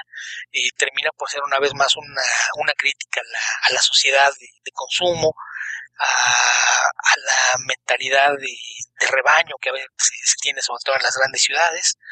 Eh, tiene esas ideas reaccionarias no ya no con ese desparpajo que tenía en la primera historia, sino con un cierto toque de, cinismo. Y, y, habrá quien, quien puede decir que es eh, burlarse un poquito de, su trabajo, pero yo no creo que eso sea algo malo. Y creo que a fin de cuentas Fight Club 2 es una secuela más que digna de la primera historia, ya sea que hayan leído la novela o visto la película. Y cualquiera de las dos cosas le sirve como antecedente perfecto para entender eh, quiénes son estos personajes. Y, y lo, lo, más interesante es el, final. La forma en la que cierra, pues es, es pareciera el, el, el final perfecto, cerrar el círculo y resulta que pues ni siquiera va a ser el final, porque ya hace un par de meses anunció Polario que está trabajando en Fight Club 3, que también va a ser un cómic, y por ahí en otra entrevista, por lo que dio a entender, parece ser que va a ser una, una colección de historias cortas que van a aparecer eh, publicadas como one shots antes de, formar parte de un todo. Pero si, si son fans de, Fight Club, insisto, ya sea la, la película la novela, creo que es algo que vale mucho la pena. Eh, del lado artístico, como mencionaba, es, es Cameron Stewart que es un, artista con una narrativa muy clara, un diseño de página eh, que es más práctico que cualquier otra cosa, no, no hace cosas extrañas con, el diseño de, de, la página, se van a encontrar muchas veces con la grilla de, nueve cuadros, que es es un recurso muy muy simple en apariencia pero pero, a propósito en todo caso porque no, no, es que le falte talento para hacer eh, cosas distintas Ah, no, no, lo, lo, que pasa es que, insisto, todo el, trabajo de, de, Stuart va orientado a la narrativa. Y, y, es algo que te permite marcar un ritmo muy claro. Cuando tienes la, la grilla de nueve cuadros, el, ritmo de lectura se, se, vuelve algo que está completamente bajo control del artista. Y es solamente la, la base, o sea, es, la, vamos, es algo similar a, a Watchmen Watchmen está narrado mayormente con, esta grilla de, nueve paneles. Y, en este caso pues hay, casos donde lo rompe, de repente son 16 paneles o, 18, eh, cuando la, el momento en la historia lo, lo amerita pues se fusiona algunos de ellos para que sean de, tamaño de dos o cuatro paneles.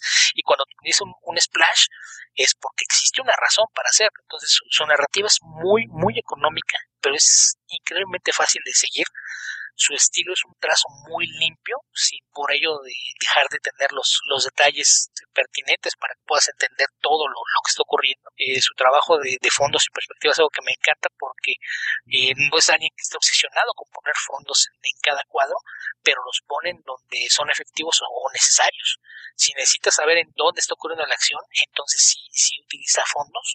Cuando no, es, es algo que, que omite todo esto es al servicio de la historia, es un, narrador visual con una claridad que, no deja de sorprenderme, tiene un, estilo bastante agradable a la vista y que en este caso es complementado por Dave Stewart, uno de los mejores coloristas de la industria, de quien hemos hablado en múltiples ocasiones, quien utiliza una paleta bastante apagada que le sienta muy bien al, tono de la historia, yo creo que ayuda a complementar esta, esta sensación de, desesperanza que, que se da en buena parte de la historia eh, hay momentos en donde hay un, humor negro que puede resultar inesperado y creo que el, uso de, del color eh, con esta paleta apagada y de repente algunos destellos de colores brillantes es algo que, termina por, redondear lo que es el, aspecto visual de la historia.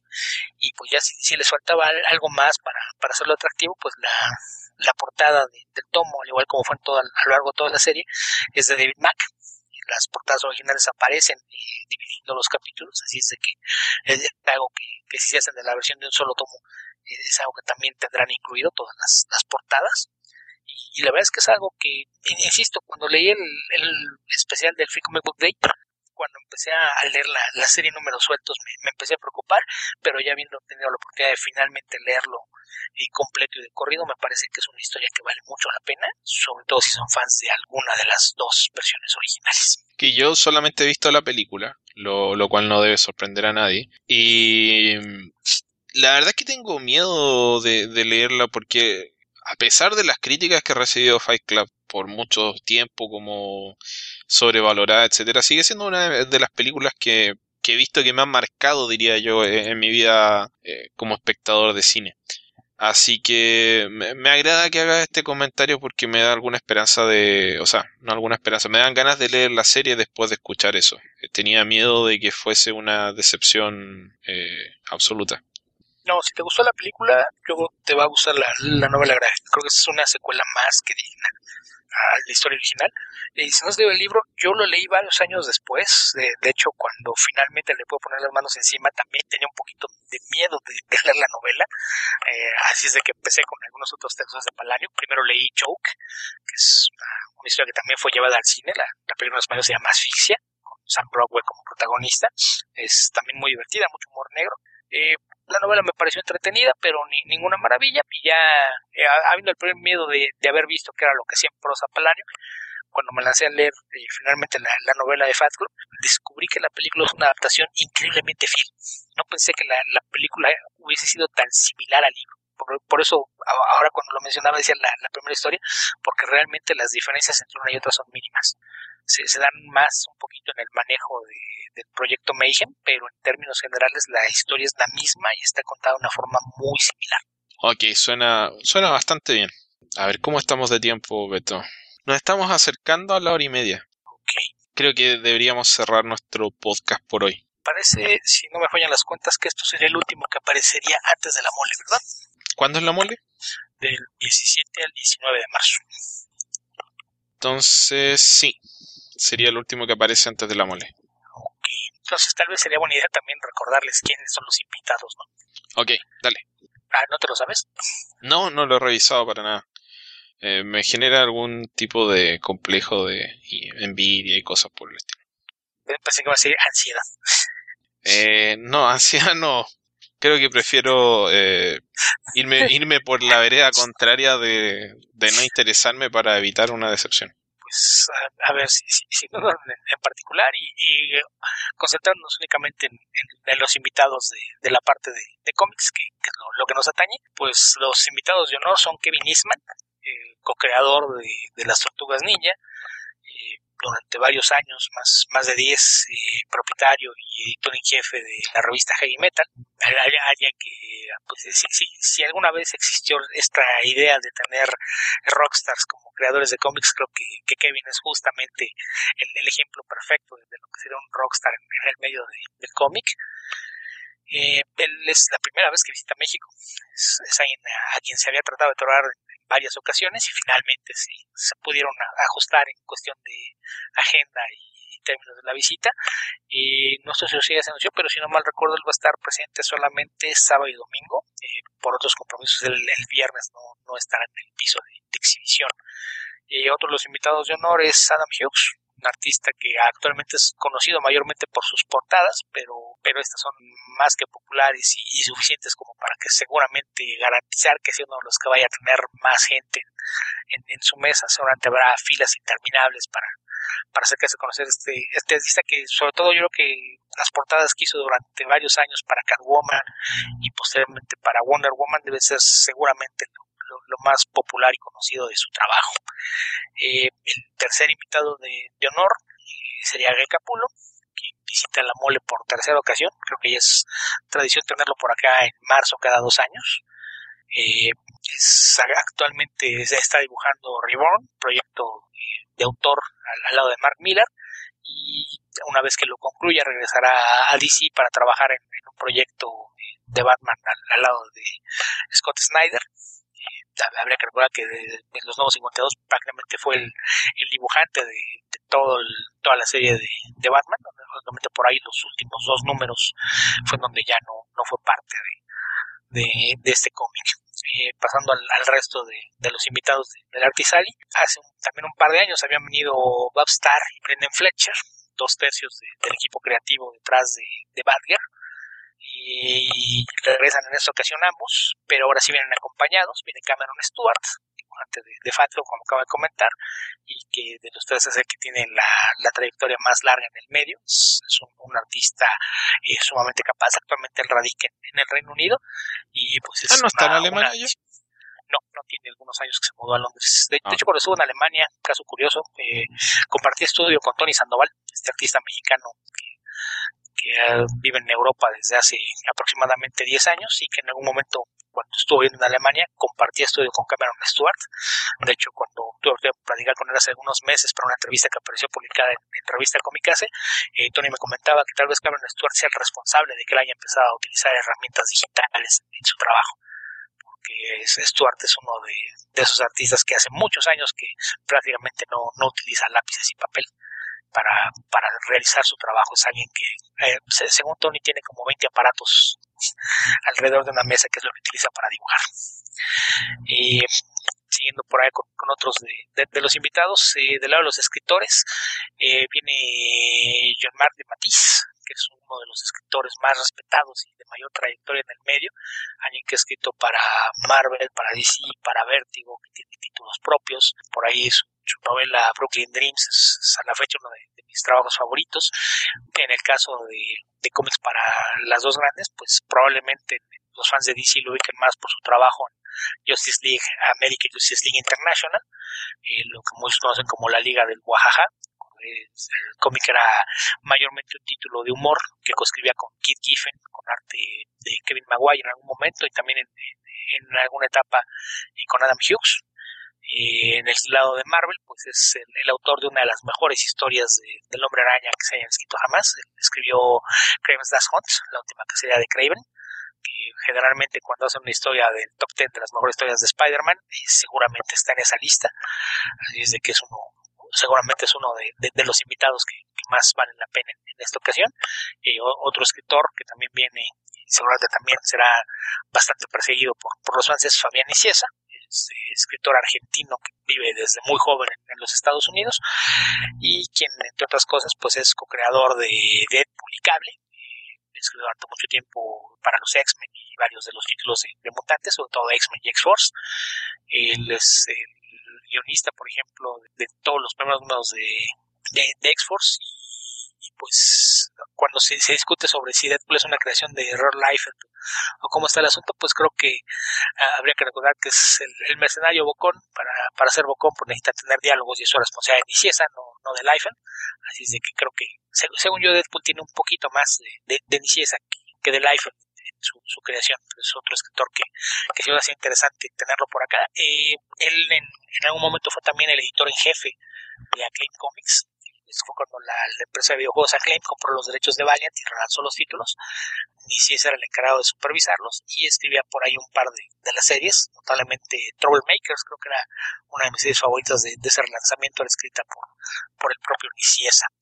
Y también viene Carl Kiesel, que mencionamos también hace un, rato, que mucha gente lo ubica más como el tintador, y como tintador, pues entre cosas que, hizo cuando era relativamente novato en la industria, fue el responsable de tintar el History of the DC Universe, escrito por Mark Wolfman y dibujado por George Pérez, y ese mismo año fue el responsable de tintar Legends, la miniserie escrita por Len Wayne y John Ostrander con arte de, John Byrne, así es de que, pues así de, entrada probablemente le, tocó tintar el mismo año a los dos artistas más importantes del cómic de superhéroes en los años 80.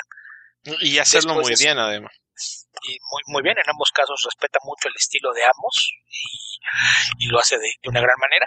Eh, en, mi caso, me parece que eh, la combinación artista-tintador que más me gusta de los trabajos que he visto de John Byrne, que no es un... No soy tan admirador de John Byrne como otra gente, es eh, John Byrne con Carl Kessel, a pesar de que la gran mayoría probablemente hable de Terry Austin en, esa, en ese tándem. Yo creo que el caso de Austin es más por antigüedad. Hizo tantas cosas con Austin, sobre todo en, los X-Men, que yo creo que, que la mayoría gente contesta eso por reflejo, pero a mí me gusta más, por ejemplo, como lo entinta Al Gordon, o Cal Kiesel, o Scott Hanna, son, mis favoritos sobre, el trabajo de Barn, que, me parece una lástima que haya decidido empezar a tintarse el, mismo, porque es esa idea de, de trabajar rápido de forma mecánica creo que sí, sí perdió bastante cuando, cuando dejó de colaborar con Intentadores. Eh, la parte como escritor, habría que recordar que él llega a los títulos de Superman después de la muerte. Él es el encargado de escribir Adventures of Superman cuando aparecen los cuatro Supermanes, Reign of the Superman. Él y Tom Grumet se hicieron cargo de, Adventures of Superman, que era la, la serie protagonizada por el clon, en este caso Superboy y, lo escribió durante bastante tiempo.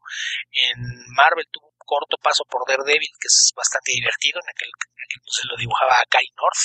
Y cuando apareció este sello de Gorilla Comics, que lamentablemente no, funcionó, donde estaban eh, Empire de Mark Waid y Barry Kitson, estaban los Shock Rockets de Corbiosek y Stuart Timonen, también había un cómic de George Pérez, no si tenía algún colaborador ahí que se llamaba Crimson Plague. Y en, ese impreso, eh, Cal y Tom Grumet lanzaron una serie que se llamaba Section Zero.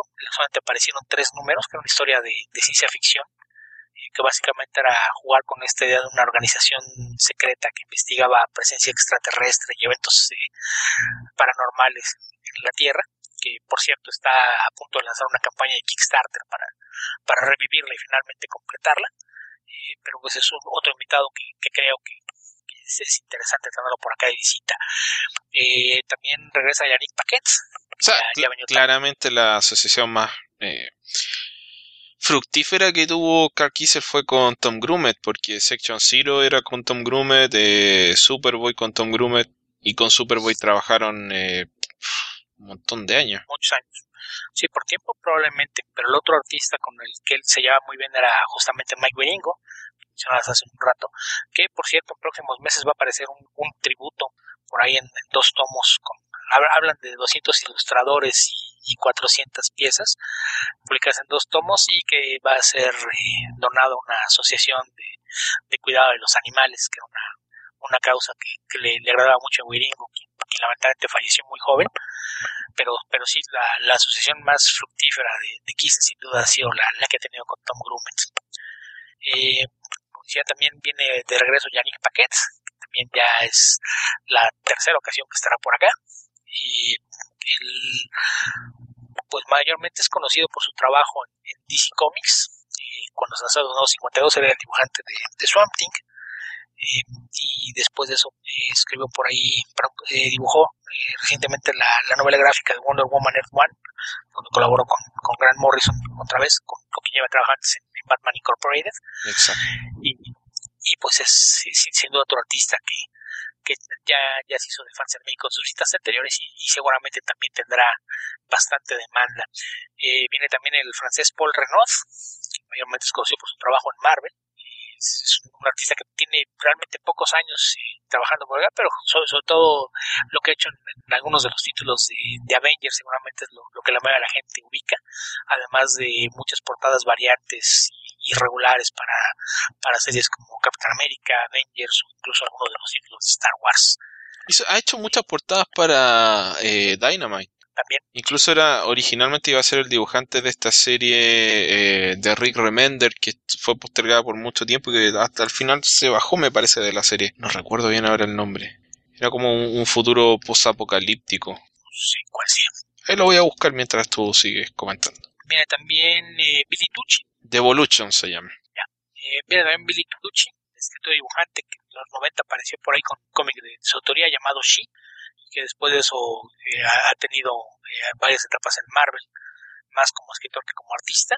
Y pues seguramente también de todo el trabajo que hizo en los años 90 y 2000 le, tendrá algunos fans que, estarán interesados en, seguir su trabajo. Eh, viene Frank Thierry, escritor que durante varios años trabajó en Marvel, ya tiene varios más trabajando de, fijo en, DC Comics. En Marvel solamente habrá quien, quien recuerde su paso por Iron Man o por Punisher, eh, donde yo más recuerdo haberlo leído. En DC no estoy seguro en qué tantas series ha, trabajado, pero es donde, donde ha estado mayormente ocupado en los últimos años. Eh, viene el brasileño Ed Benes, pues probablemente muchos lo, lo ubiquen desde sus años en, que fue el, primer reemplazo de fijo de, de J. Scott Campbell en las páginas de Gen 13 y después de eso ha estado haciendo cosas sobre todo para DC, sobre todo en Justice League. Eh, viene también Joe Quiñones, artista de, Marvel, también tiene pocos años en, la industria, pero eh, ya, ya se ha empezado a hacer de, cierto nombre y seguramente también tendrá bastantes sellos interesados en, conocerlo. Viene Erika Henderson, esta artista canadiense, que pues su, trabajo más conocido en poco tiempo que lleva pues es Squirrel Girl para, para Marvel Comics y como la dibujante de los primeros números de Jughead para Archie Comics. Eh, también viene eh, Rayleigh Brown, quien actualmente es el, dibujante de Slapstick, esta, serie de, este personaje de, comedia que está escribiendo eh, Fred Van Lente, que es otro artista bastante joven con, poco tiempo en el medio, pero que también se poco a poco se ha ido posicionando y haciéndose de un nombre.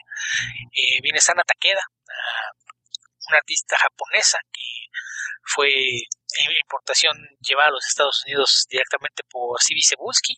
Su primer trabajo en América fue una, una serie eh, de vampiros que escribió el propio Cebulski, publicada por Image. No, recuerdo ahora el título. Y su primer trabajo en Marvel fue en X-Men Fairy Tales. Ella dibujó el, primer número que también fue escrito por Cebulski. Y lo que realmente le ganó notoriedad fue su colaboración en, en el último año con Mario Liu en una serie de de su coautoría que se llama Monstres, que es probablemente uno de los cómics más interesantes que se han publicado en, el último par de años. Eh, aquí, caso curioso, había que, aclarar que esta colaboración entre Mario Liu y Sana Takeda era algo complicada porque Sana no habla inglés y Mario Liu no habla japonés, así es de que no, no, debe ser nada fácil colaborar en, un título de autor cuando, cuando hay una, una barrera de, de idioma para trabajar. Eh, también viene Scott Hanna, uno de los tintadores con, mayor trayectoria en, el medio, eh, alguien que ha trabajado mayormente en, DC Comics y durante mucho tiempo fue entintador de Graham Nolan, por ejemplo. Tuvo un paso bastante largo por los títulos de, Batman. Del lado de, Marvel llegó a hacer algunas cosas en Spider-Man, por ejemplo. Eh, hablando de tintadores, también viene Carl Story, que alguna vez fuera parte de, de Studios. Y que probablemente lo, lo colaborando mucho tanto con Brian Stelfris como y Chris Sprouse y con algunos otros eh, dibujantes de ese mismo estudio, que también tiene una trayectoria de, más de 20 años. También viene Jenny Frison, que es una artista de portadas. Ella es eh, cuñada de, Tim Seeley, está a cargo de, todas las portadas de, la serie de Revival, esta serie de, de Seeley y Mike Norton ya, ya han visitado también la, mole. Eh, me parece que, vendrá con su marido, que es el, hermano de Tim Seeley, que también es escritor y dibujante, pero no es tan, tan conocido o popular como Tim. Y, pues sin duda ella estará por ahí firmando toda clase de portadas. Hay, también son muchas portadas para Dynamite, me parece que, durante mucho tiempo fue la portadista regular de Red Sonja, por ejemplo. quién me falta por ahí. Viene Eric Larsen, para los fans de, de Image de los años 90 o quienes eh, gusten de, su Spider-Man. Es, un artista que a mí realmente nunca me ha gustado mucho su trabajo, pero estoy seguro de que tiene muchísimos fans eh, desde sus años de, Spider-Man o, todo lo que hizo en Savage Dragon en Image, que es una serie que todavía aparece de, manera más o menos regular.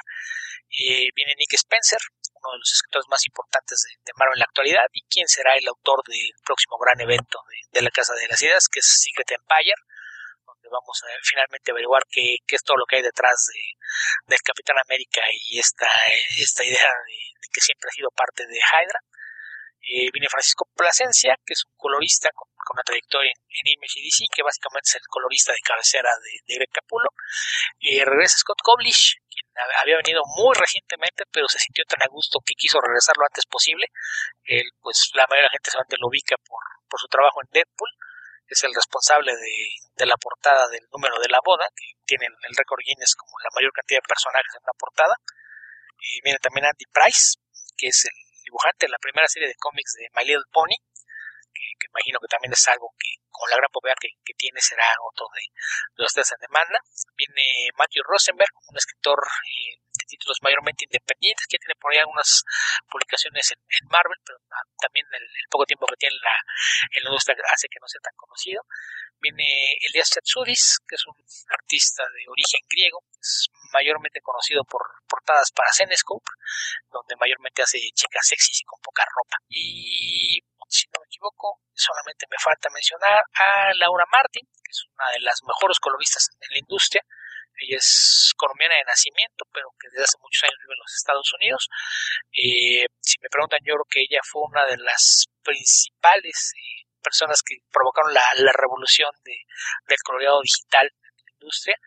Ella era parte de, de FX, mejores estudios de, coloreado que, había a finales de los años 90, eh, donde lamentablemente no se daba crédito al trabajo individual de cada quien, entonces es difícil saber qué, qué tantos de, las páginas de cómics de Wildstorm que, que tenían escrito de Wildstorm FX fueron coloreadas por ella, pero cuando su nombre realmente fue, se convirtió en algo conocido, fue cuando se convirtió en la colorista de Planetary, aún con su apellido de soltera, en aquel entonces era Laura de Puy, y además de Planetary también era la, la colorista de, de Authority curiosamente, después de esas dos series, se convirtió prácticamente en la colorista de cabecera tanto de John Cassaday como de Brian Hitch.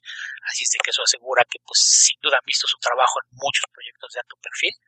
Eh, recientemente en DC Comics también es la responsable de colorear eh, Wonder Woman en los números que dibuja Liam Sharp. Así es de que, pues, sin, duda es otra, otra invitada que la, la la gente ha visto su trabajo y, que me parece que, valdrá mucho la pena darse una vuelta por su mesa. Y si no me equivoco, con eso acabamos. Ah, no, faltaba alguien. Eh, uno de los escritores también con mayor trayectoria en el medio, Steven Gerhardt, escritor muy veterano, mayormente conocido por su trabajo en, Marvel, eh, sobre todo en, los años 70 y 80, y que pues ya es un, señor bastante grande, pero que tiene una, una trayectoria sumamente brillante y que seguramente también será de, de interés de muchos de los asistentes al evento. Podrían hacer un, panel de Captain America con Nick Spencer y Steve Englehart. Creo que, creo que lo amerita, ¿no? Yo creo que sí, pero no sé. Un problema para hacer paneles es que a veces la audiencia muestra muy poco interés por presentarse. Es algo que no entiendo. O sea, sí, que, que, bueno que tengas tus cómics firmados, pero me parece que sea mucho más interesante poder escuchar lo que ellos tengan que decir sobre su trabajo. Opino lo mismo. Y, es una parte que es un desperdicio que de repente entres al auditorio y te encuentras con que hay 20 personas para escuchar la, la plática. Creo que es, es algo lamentable. Entonces, eh, por ahí como va a haber un, un invitado internacional que es un, youtuber que, que, tiene millones de seguidores, me parece que va a tener algunos eventos eh, de, tener conferencias todos los días, entonces creo que se redujeron los tiempos de los paneles que podrá haber, pero pues habrá que ver, estén pendientes porque solamente en estos días debe, debe aparecer por ahí el programa de, de conferencias junto con el programa de actividades del evento, pero pues sí, sí ese sería uno, uno de los interesantes, sobre todo creo que en el caso de, de los más veteranos, no creo que eh, Angel Heart, Ciesa y de Matiz podrían ser eh, opciones muy interesantes de lo que tengan que decir en, alguna charla o conferencia. Eh, igual en el caso de Kevin Eastman, uno, de los pioneros del de cómic de autor y tal vez una de las historias de, mayor éxito de un autor independiente, pero pues habrá que ver qué, qué, tanto tiempo quedó y, cómo logran acomodar algunas de estas eh, conferencias que me imagino que también aprovecharán tener a, a Cameron Stewart, Bob Starr y Brendan Fletcher para ponerlos a hablar un poquito de, de lo que han hecho ellos eh, tanto con Batgirl como con su nueva serie de Motor Crush que apenas lleva por ahí tres o cuatro números. A mí eso que acabas de, de hablarme siempre me ha llamado mucho la atención creo que en el caso de Chile, por lo menos en la, en la FIC, no se da tanto porque es un público más comiquero propiamente tal, donde sí hay bastante asistencia y participación en las charlas, pero sí ocurre en otros casos donde eh, hay poca gente en las charlas. Y realmente, ¿qué, qué, qué tiene más valor? ¿Estar mirando eh, tiendas, dándose vueltas? Porque si uno no realmente son pocas las personas que tienen tanto dinero como para gastar mucho y, efectivamente que tenga relevancia darse vuelta por 40 tiendas para alguna persona que se vaya a ir con un carrito de, cosas para la casa. La mayoría no puede hacer eso. ¿Dónde está el valor de, de que vengan los artistas en que te firmen un cómic? Yo creo que salvo el caso, para mí, salvo el caso de que sea un autor que ha hecho un trabajo muy relevante para mí, eh, donde quiero tener un, recuerdo de, que conocí a esa persona, no me interesa tener 40 cómics firmados por alguien porque simplemente no, no entiendo el, el negocio especulativo y realmente no, no sé si es solamente por tenerlos con la firma, no, no lo entiendo. Que alguien me lo explique. Yo no sé porque me parece mucho más interesante eh, escuchar eh, la experiencia formativa y, la opinión de una persona respecto del trabajo que realiza, porque si realmente admira a un autor, dibujante, escritor respecto de un trabajo, ¿qué es más importante? ¿Escuchar lo que tiene que decir respecto de cómo hace el trabajo o que te firme eh, una revista? Yo creo que es más importante escucharlo, pero bueno, ahí cada quien hará lo suyo. Así que eso, o sea, ¿Qué pregunta le haría yo, por ejemplo, a Steve Engelhardt? Ahí tenemos una discrepancia. Yo, lo, yo lo pronuncio Engelhardt, tú lo dices Engelhardt. No, supongo que tendrás razón, tú no, no lo sé. Si me lo puedes confirmar después de la convención, te lo agradezco. Ok, por lo pronto, ahora te puedo confirmar que es, que es Karen Berger. Ok, el tema es con lo político que fue eh, el Captain America de Engelhardt en su época ¿Qué, qué, historia escribiría con Captain America hoy? Hoy que está Donald Trump. Creo que eso sería interesante escuchar qué respuesta puede dar Steven Gerhardt al respecto. Y mm, no sé, creo que es mucho menos político lo que está haciendo Nick Spencer, pero sí creo que Nick Spencer debe tener una visión política bastante interesante. Creo que es algo que a mí me interesaría. Realmente imagino que hay mucha gente a la que no le interesa para nada nada de política, así que eh, tal vez eso ni se mencione yo creo que no es que Spencer sea menos político. De, hecho, cuando ves la postura pública de Spencer, él es un autor mucho más político, pero creo que su visión política es mucho más sutil en su trabajo. Creo que esa es la, la diferencia.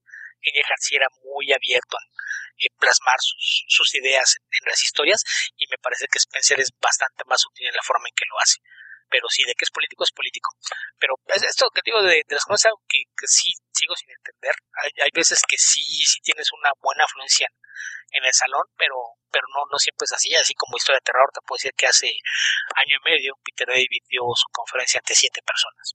Y, y lo que es más, al salir, él me dijo que ni siquiera era el panel más vacío que había tenido que en Estados Unidos donde ha hablado para tres personas. Yo recuerdo hace poco, hace relativamente poco tiempo, en realidad ya fue hace, tal vez fue hace dos años, no estoy seguro, se me están empezando a confundir los eventos, ya me estoy poniendo muy viejo. Se celebró el Día de la Historieta en la Biblioteca de Santiago y vino Eduardo Rizo. Y estuvieron antes con el, plan, eh, con el panel de eh, la editorial que publica cómics, Unlimited. Y había no sé, ese auditorio debe ser de unas 200, 250 personas, estaba lleno, todos los asientos estaban llenos y había gente sentada en las escaleras, eh, haciendo preguntas, o había una cola enorme de gente haciendo preguntas solamente para saber qué es lo que iba a publicar eh, Unlimited, que Unlimited lleva, no sé, 10 años publicando cómics y ha publicado varias veces los mismos cómics, o sea, Batman Hash, eh, Superman Red Son, eh, etcétera. Hay varios que han sido grandes éxitos y los publica y los publica y los publica se termina ese panel, se van todos, viene Eduardo Rizo, 25 personas. O sea, por favor, Eduardo Rizo versus Unlimited, no entiendo. Sí, es, algo lamentable, la verdad. Acá pues se, han dado casos donde hay algunas conferencias que sí tienen una, gran afluencia, pero sí es, es, muy común tener esos casos de tener 15 o 20 personas en la sala. Eh, en el evento anterior me, me parece que, que Chris Claremont pues habló para unas, no sé qué unas 40, tal vez 50 personas, lo cual pues no, no, no está mal, pero sí me parece que, que debieran haber sido muchas más. Sí, definitivamente. Ok, Beto, con eso damos por... Tal vez la gente está muy ocupada tomándose fotos con las cosplayers. Ni siquiera eso. Por lo menos eh, mi experiencia en ese evento del que acabo de hablar no había eh, bueno, había cosplayers, pero no cosplayers profesionales con las cuales estuviesen sacando fotos la gente. O sea, realmente ese no fue el caso. Simplemente la gente no, probablemente no sabía quién era Eduardo Rizzo. Eh, así de sencillo. Ah, casi hay cosplayers profesionales. te digo, o sea, es, es de cajón que en cada evento hay tres o cuatro internacionales más dos o tres nacionales acá. Pero y si tienen filas todo el día, todo el evento, tomándose fotos con ellas. Me parece que solamente en la Comic Con Chile eh, han llegado cosplayers profesionales, pero no recuerdo, por lo menos las ediciones que he estado yo, que hayan sido traídas por la organización propiamente tal, sino que por tiendas. Ya. No, acá sí son, son parte de los invitados del evento. Y en el caso de, de los Star Wars, en esta ocasión no solamente viene un invitado, pero creo que es uno de, de más peso que, a veces la, la, gran de secundarios que tenemos. Es Spencer Wilding, que, pues el, nombre tal vez no le suena a muchos, pero pues es el, nuevo Darth Vader, es el, nuevo cuerpo de Darth Vader que, sigue teniendo la voz de, James Earl Jones. En, este caso, pues estamos hablando de, del actor que hizo las, las secuencias de acción en Rogue One que pues siendo así interesante y que aparte como, añadido pues habría que recordar que también aparece en Guardians of the Galaxy es el, guardia que cuando arrestan a, los Guardians es el, que tiene el, Walkman de, de Star-Lord y después utiliza un taser para aplacarlo cuando intenta recuperarlo pero pues eso tenemos una, una, una alineación bastante surtidita con eh, una cantidad impresionante de invitados. Creo que, creo que en, cantidad probablemente sea la, la, la más grande. No, no, no, estoy seguro cuántos hayan sido en otras ocasiones, pero de, del lado de cómics estamos hablando de más de 30 invitados. 31 invitados de, cómics y eso sin contar al, talento nacional, porque pues están algunos de los mexicanos que trabajan en, Marvel y DC, van a estar eh, Paco Medina, Oscar Basaldúa, Edgar Salazar, eh, Marte Gracia, que es colorista, Federico Ble, que es anticolorista, por lo menos va a estar Bef, que es eh, autor de novelas gráficas acá en, México, aparte de, de, varios artistas independientes, pero, pero sí creo que en términos de invitados puede ser que sea la, la alineación más grande que ha tenido la mole a la fecha. Sí, suena bien, bien interesante el evento, bien abastecido de, de, gente. O sea, claramente habla de una muy buena organización porque no solamente el tema de invitar gente y tener el dinero para pagarle, sino de, bueno, que los artistas tienen un costo de oportunidad bastante alto el tema de asistir a convenciones, entonces darse el tiempo de salir de sus países e ir a México, habla de que el boca a boca de los artistas que han ido antes ha sido muy positivo respecto del trabajo que ha hecho la organización. Sí, sí creo que eso es algo importante. Eh, generalmente muchos de los artistas vienen por recomendación de artistas que vinieron anteriormente. De, hecho, cuando vinieron eh, Babstar y Brendan Fletcher hace un par de años, ellos dijeron que querían volver en un par de años y que ellos se encargaban de convencer a, Cameron Stewart de que los acompañara. Eh, Yannick Paquet pues viene cada dos años, Greg Capullo también. Entonces creo que el solo hecho de, que estén interesados en volver quiere decir que la, experiencia es positiva. En el caso de, Scott Coblis, él pidió regresar, o sea, no, no fue de, lo a invitar, dijo quiero estar allá otra vez y por eso es que viene. Y, pues eh, en el caso de Kyle Kiesel, por ejemplo, él pertenece al mismo estudio en donde está Steve Lieber, que Steve Lieber eh, él, dijo que le gustaba tanto el evento que él iba a hablar con otros de los miembros de su estudio para, para convencerlos de que cuando tuvieran la oportunidad se una vuelta por acá. Entonces Kiesel viene eh, seguramente por ese lado. Probablemente de ahí se dio el contacto de, de, la visita de, de Steve Lieber. Con, con, muchos otros ya había habido acercamientos desde antes y era cuestión de, de tiempos, como fue el caso de, de Ismat o de Viciesa. Eh, pero pues sí, me, me parece que es, es, por ahí el hecho de, de que el, evento ha, cumplido con las expectativas de, los invitados y estos suelen recomendarlo por allá en el caso de, Jennifer pues seguramente viene por, recomendación de Team City. Entonces creo que es, es, algo que, habla bien de, cómo se está trabajando, porque se, se mantiene el interés por seguir visitando México. Excelente. Ok, con esto pasamos a cerrar el podcast. Recuerden que pueden ubicarnos en www.comicverso.org. También nos pueden encontrar en Facebook, www.facebook.com slash comicverso. En Twitter somos comicverso. A Alberto lo ubican como Albion2112. A mí me pueden encontrar como epedreros. También nos pueden escribir a comicverso.gmail.com o a podcast.comicverso.org. Tenemos un Tumblr abandonado que pueden revisar lo que publicamos alguna vez. Y recuerden, eh, tenemos nuestro Patreon con las recompensas para eh, aumentar la periodicidad del podcast. Vamos a hacer un esfuerzo importante para mantener nuestras dos publicaciones mensuales eh, a futuro sin falta en lo posible. O sea, siempre se dan eventualidades, pero trataremos de cumplir con eso. Y si quieren tener más Comic Versor, eh, tienen que revisar ahí eh, nuestros incentivos, lo que queremos que conseguir y vean ustedes lo que puedan aportar en la medida de sus posibilidades. Como siempre les pedimos, por favor, que nos ayuden a difundir el podcast cuando vean nuestras publicaciones en Twitter, en Facebook. Por favor, les pedimos un retweet, un compartir. De esa manera nos ayudan a que otra gente nos conozca. Y si nos siguen a través de iTunes, otra, otra petición, otra ayuda, dejen un comentario positivo. Eso también le ayuda a que recibamos eh, que el algoritmo con el que la gente busca cómics, podcast, de, nos ponga en un resultado más alto para nuevos escuchas. Así que eso. Alberto, ¿con qué canción nos vamos esta semana? No sé, a raíz de que hablé de Fight Club estoy tentado a que fuera Where is My Man de los Pixies, pero no sé si ya la pusimos. Me parece que sí. Sí. Creo que sí. Voy a, voy a asegurarme. ¿Qué otra alternativa tenemos? Pues no lo sé. no, no, no, voy a considerar receta una alternativa, pero podría ser el, eh, la, la, que sea como el tema de, Fight Club, que es la de Who is Tyler Durden de los dos brothers. Perdón, no te entendí nada. Who is Tyler Durden de los dos brothers. Ok. Que es esta versión de música electrónica con líneas tomadas de la película en voz de eh, Brad Pitt vez que tenemos a Brad Pitt a cargo de la canción. Ok, mira, de acuerdo a mi listado de canciones no hemos utilizado What is My Mind, así que la podemos utilizar. Tenía la idea de que siendo los Pixies probablemente ya la habíamos usado, pero al parecer no. No, es que según habíamos puesto un par de cosas de los Pixies, pero no estaba seguro. What is My Mind. Ok. Muy bien, entonces con esta canción nos despedimos, habitantes del futuro, donde sea que estén en el momento que estén escuchando este podcast, que tengan buenos días, buenas tardes o buenas noches y ojalá que no tengan un trastorno de personalidad múltiple. Cuídense. Hasta la próxima. Stop.